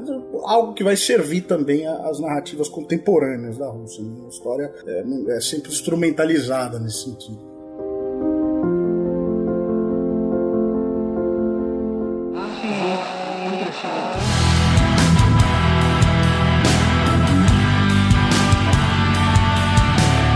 Recomendações de leitura para quem ouviu até o final, quer aprender mais sobre esse assunto e quer ir atrás de livro. Se vocês tivessem que recomendar livros pro pessoal, pode ser em português, inglês ou espanhol, que são idiomas mais próximos pra gente, né? Que livros vocês recomendariam? A gente pode começar com o Felipe. Olha, pensando aqui, eu acho que a obra do Deutster, que eu citei bastante ao longo da conversa, é incontornável. Né? O Deutster é um historiador brilhante, embora seja um trabalho é, que não teve acesso às fontes depois da abertura. Né? É um trabalho dos anos, é um trabalho dos anos 40, né? e que é complementado depois da morte do Stalin com o epílogo. Mas tem também a sua particularidade por isso, né? a sua validade também por isso, né? que é a, a biografia, né? Stalin, uma biografia política né? e tal. Ela foi, ela tem algumas edições em português, tem uma última que condensa num volume só, né, da civilização brasileira. Ainda desses trabalhos mais da velha guarda, né, a autobiografia do Vitor Sérgio, né, do Memórias de um Revolucionário, eu acho que é, é bem interessante porque traça também partir da visão de um militante ali que circulou tanto na Rússia quanto na Europa nesse contexto do stalinismo e da luta política interna, né? Além de ser muito bem escrito, como é o Deutsche também, recomendo também esse do Vitor Sérgio e dos trabalhos mais atuais, que o Rodrigo conhece vários, do debate bibliográfico contemporâneo, eu até organizei uma publicação dos 100 anos da Revolução Russa, né, que se chama 100 anos depois. Organizei junto com Márcio Lauria, um historiador, e num artigo com o Márcio, né, que fez fez uma pesquisa sobre isso, né? A gente pega um pouco do debate da tese da continuidade, o debate sobre o stalinismo hoje, né? Das revisões historiográficas e tal. E dentre esses trabalhos mais contemporâneos, né? Eu destaco aqui o do Kevin Murphy, né? Um historiador norte-americano muito especializado no tema do stalinismo, que está sempre produzindo sobre isso e tem um trabalho já relativamente consagrado chamado Revolution and Counter-Revolution, né? Onde ele estuda a fábrica Utilov, a fábrica em Moscou, né? Acho que é luta de classes, uma fábrica metalúrgica em Moscou, o subtítulo. E ele mostra como é que há toda uma diferença do ponto de vista das formas de organização, de resistência e de crítica antes e depois da ascensão do stalinismo no final dos anos 20 na União Soviética, né? Então destaco esse também do, do, do Kevin Murphy, né? E Rodrigo, o que, que você recomendaria? É, a gente acabou empurrando um monte de recomendação pro Iclis nesse episódio, mas acho que o povo vai gostar, porque o que mais me pedem na internet é recomendação de livro de bibliografia. Então eu vou dar também três recomendações. O Felipe já deu recomendações em português, que eu tinha pensado em falar do Deutscher também, então eu vou me permitir a dar três recomendações que infelizmente estão em inglês. Mas o fato é que o debate mais contemporâneo, geografia, acaba que a gente não tem bons volumes traduzidos, né? Tem um buraco muito grande aqui no mercado editorial. Então eu pensei em dar três recomendações para três períodos da vida do Stalin. Para o início da vida dele, um livro chamado Stalin Passage to Revolution, do Ronald Sunny, é um historiador americano de origem armênia. Para o período de ascensão do Stalin, dos expurgos, um pouco também da guerra, e que vai falar muito das figuras ao redor do Stalin, que eu acho que são muito importantes também para se entender o fenômeno do stalinismo. Um livro da Sheila Fitzpatrick, historiadora australiana, chamado On Stalin's Team: The Years of Living Dangerously in Soviet Politics. E pro período final da vida do Stalin, da guerra até a morte dele, um livro de um historiador britânico chamado Geoffrey Roberts. É, o livro é o Stalin's Wars: From World War to Cold War. Então são essas as minhas três recomendações. Sinto muito que eu dei as três em inglês, mas realmente a gente tem um déficit grande aí de, de historiografia contemporânea traduzida, infelizmente. Então é isso, gente. Vocês têm alguma consideração final, alguma última coisa que vocês queiram falar? Se me permitir, Iclis, para quem quiser conhecer mais sobre a figura do Stalin e a história da União Soviética no geral, eu estou preparando um curso, estou gravando nesse momento, aliás, eu estou gravando a aula da guerra, é a próxima aula que eu vou gravar amanhã, da, da Grande Guerra Patriótica. Estou preparando um curso de introdução à história da União Soviética. Desde o período anterior à Revolução, então eu começo na emancipação dos servos, lá em 1861, até o fim da União Soviética, em 1991. É um curso que eu vou dar na, numa plataforma chamada Classe Esquerda. A princípio, acho que serão 11 aulas, apesar de chamar introdução, ele está bem denso, bem completo. Lá eu vou dar várias dicas de bibliografia também, enfim, para quem quer se aprofundar em temas específicos. É, então, pedir esse espaço, agradecer, claro, esse espaço que você está me dando. E quem quiser se inscrever, as inscrições já vão estar abertas quando da publicação desse podcast, a pré-inscrição, né? O curso provavelmente ainda vai precisar ser editado, os vídeos, mas eh, quem quiser se inscrever eh, já vai poder se inscrever. Se você puder colocar o link, agradeço muito, Iclis. Então, quem tiver interesse, terá essa oportunidade. Quem quiser conhecer melhor o meu trabalho, meu pensamento no curso de Introdução à História da União Soviética. Aproveitando que você falou do link, vocês podem procurar Classe Esquerda no Google ou vocês podem entrar em historiafm.com. No post desse episódio aqui sobre Stalin, vocês vão achar o nome de todos os livros que foram citados aqui no bloco final, para caso vocês queiram comprar, não, não consegue digitar o nome do autor porque não entendeu direito e tal. Vai estar tá tudo lá escrito para vocês e o link da pré-venda do curso do Rodrigo. Felipe, tem alguma consideração final, algum último recado? Eu queria agradecer mais uma vez o convite ao Iclis, né? E foi um prazer estar aqui nesse debate com o Rodrigo, aprendi bastante com ele e deixar um abraço aí para todo mundo que nos ouviu até o final, né? Nesse podcast que certamente foi muito interessante e longo. E agora o pessoal vai tá terminando de ouvir o episódio e vai no Twitter bater boca. Ah, Botar Stalin nos trending topic de novo. ah, vai, não. Mas acho que foi excelente aqui. Agradeço também ao Felipe aqui a participação conosco, mas que, que vão encher, vão encher. A todos nós. Principalmente o Iclis, que acaba sobrando sempre pro Iclis. Né? A mim eles não falam, pra mim eles não falam nada, mas sobra pro Iclis. Bom, então é isso, gente. Muito obrigado por terem ouvido até o final. Não se esqueçam que se vocês acessarem o site historiafm.com e clicar no post desse episódio, vocês têm a ficha técnica completa com todos os créditos, nomes dos livros. Se eu achar no Associados Amazon um link dos livros eu coloco para vocês comprarem e o link do curso do Rodrigo também. E não se esqueçam, a gente tem a nossa campanha no Apoia que financia o História FM. Para ajudar é só clicar em apoia.se barra obriga história ou entra no nosso site historiafm.com e clica lá no botão de apoio, né? E apoiar com qualquer valor via boleto ou cartão de crédito a partir de dois reais por mês. Com cinco reais por mês ou mais, vocês podem ouvir História FM com antecedência. Então é isso, muito obrigado e até a próxima.